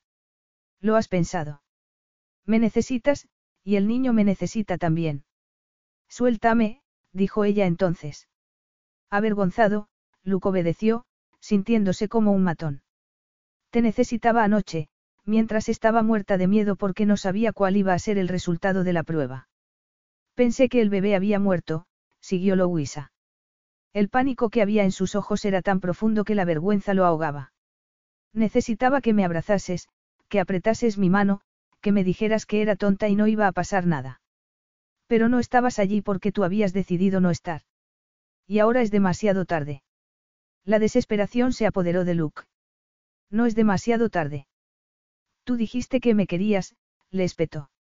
Si de verdad me quieres, dame otra oportunidad. ¿Otra oportunidad para qué? Otra oportunidad para tener una aventura que terminará antes de que nazca el niño. No, lo siento, no lo acepto. Ni para mí ni para mi hijo. Podemos vivir juntos si eso es lo que quieres. En lugar de aceptar la ramita de olivo que le ofrecía, Louisa la cortó de raíz. No quiero que me ofrezcas una casa, no la necesito. Te dije que te quería y te reíste de mí. Quería que compartiésemos a nuestro hijo, que fueras un padre de verdad, pero tampoco querías eso. La compasión que había en sus ojos despertó un sentimiento de ineptitud que Luke pensaba haber conquistado muchos años atrás. No lo entiendes, empezó a decir, con voz estrangulada. No es que yo no desee quererte, no es que no desee ser un padre para nuestro hijo, es que no puedo, algo en su interior se rompió entonces, dejando el mismo agujero de desesperación y dolor que había sufrido durante su infancia, es que no puedo quererte. Louisa lo miraba, sorprendida por el temblor en su voz, por el brillo de dolor en sus ojos. Sería posible que hubiera estado equivocada acerca de él que Luke controlase sus sentimientos e intentase controlar los suyos en un errado intento de protegerla. ¿Por qué no puedes querernos? Él se metió las manos en los bolsillos del pantalón, inclinando los hombros hacia adelante. Da igual. No, no da igual. A mí me importa. Esto tiene algo que ver con tu padre. Luke levantó la cabeza bruscamente y, antes de que pudiese esconderlo, Louisa vio un brillo de vulnerabilidad en sus ojos. No se había equivocado, el rechazo de su padre le había dolido en el alma. Pero ¿por qué le había dejado una cicatriz de por vida? No puedo hablar de esto en plena calle, además, no es relevante. Estamos muy cerca del parque. Allí podremos hablar tranquilamente. A regañadientes, Luke sintió con la cabeza. ¿Qué pasó con tu padre, Luke? Luke exhaló un suspiro. Cuando le pregunté si de verdad era su hijo, él me dio una bofetada. Louisa se llevó una mano al corazón. Él miraba el suelo, absorto en los recuerdos. Me dijo que no era nada para él más que un inconveniente y que si le contaba a alguien que era su hijo me dejaría en la calle, sin un céntimo. Cambió de idea cuando se hizo mayor y se dio cuenta de que nunca iba a tener más hijos, pero para entonces yo ya no necesitaba su dinero. Por eso no querías reconocer públicamente tu relación con Berwick, porque él no te reconoció en vida. Lucas sintió con la cabeza. Yo lo despreciaba y sigo despreciándolo, pero nada de eso tiene que ver con nuestra relación. ¿Te hizo mucho daño? lo interrumpió ella. Te hizo pensar que no importabas, que no eras nadie. No te das cuenta de que cerrando tu corazón permites que Berwick gane otra vez. Te has convencido a ti mismo de que no puedes amar a nadie, tuviste que hacer eso cuando eras un niño, pero ya no. Yo te he ofrecido mi amor, ¿por qué no lo aceptas? ¿Por qué no sería justo? respondió él, pasándose las manos por el pelo. Tú eres una romántica, Louisa. Crees que tu amor lo solucionaría todo, pero no es así. ¿Por qué no? Yo sería un padre terrible. Quiero mantener al niño y darle todo lo que yo no tuve, pero no podré quererlo como no puedo amarte a ti. No puedo sentir eso por nadie. Algo murió dentro de mí ese día, pero lo maté yo, no Berwick. Los ojos de Louisa se llenaron de lágrimas al notar el dolor que había en su voz, al ver el tormento en sus ojos. Tú no has matado nada y tu padre tampoco, por mucho que lo intentase. No vas a ser un padre horrible sino un padre maravilloso precisamente porque tú no lo tuviste. Y cuando dejes de pensar que el amor es esa cosa aterradora que tú no puedes tener, también serás un marido maravilloso. Estás equivocada, dijo él. ¿Quieres saber lo que veo cuando te miro? Veo a un hombre que se creía incapaz de ser padre y que, sin embargo, desde el primer momento ha querido proteger a su hijo. Un hombre que cocinaba para mí, que cuidaba de mí, que se preocupaba por mí aunque apenas me conocía. Veo a un hombre que ha convertido una vieja mansión en un hogar, aunque el propietario fuese un hombre cruel al que odiaba. Un hombre que siempre piensa en mi placer antes que en el suyo y uno que me hace reír incluso cuando me está volviendo loca. Pero, sobre todo, veo a un hombre que me necesita tanto como yo a él. Louisa deslizó una mano por su espalda, apoyando la cara en su torso. Lo amaba, no podía negarlo, y cuando lo miró a los ojos y vio en ellos un brillo de inseguridad, lo amó aún más. Tendrás que dar un salto de fe. Ya sé que tú no estás acostumbrado a eso, pero no puedes esconderte durante el resto de tu vida. Has necesitado un hogar durante mucho tiempo y nuestro hijo también necesita uno. Podemos hacerlo juntos en Avensmere, en Londres, donde quieras. Y será mucho mejor, más fuerte de lo que pudiéramos hacer por separado. Seguro que quieres arriesgarte. Le preguntó él, asombrado.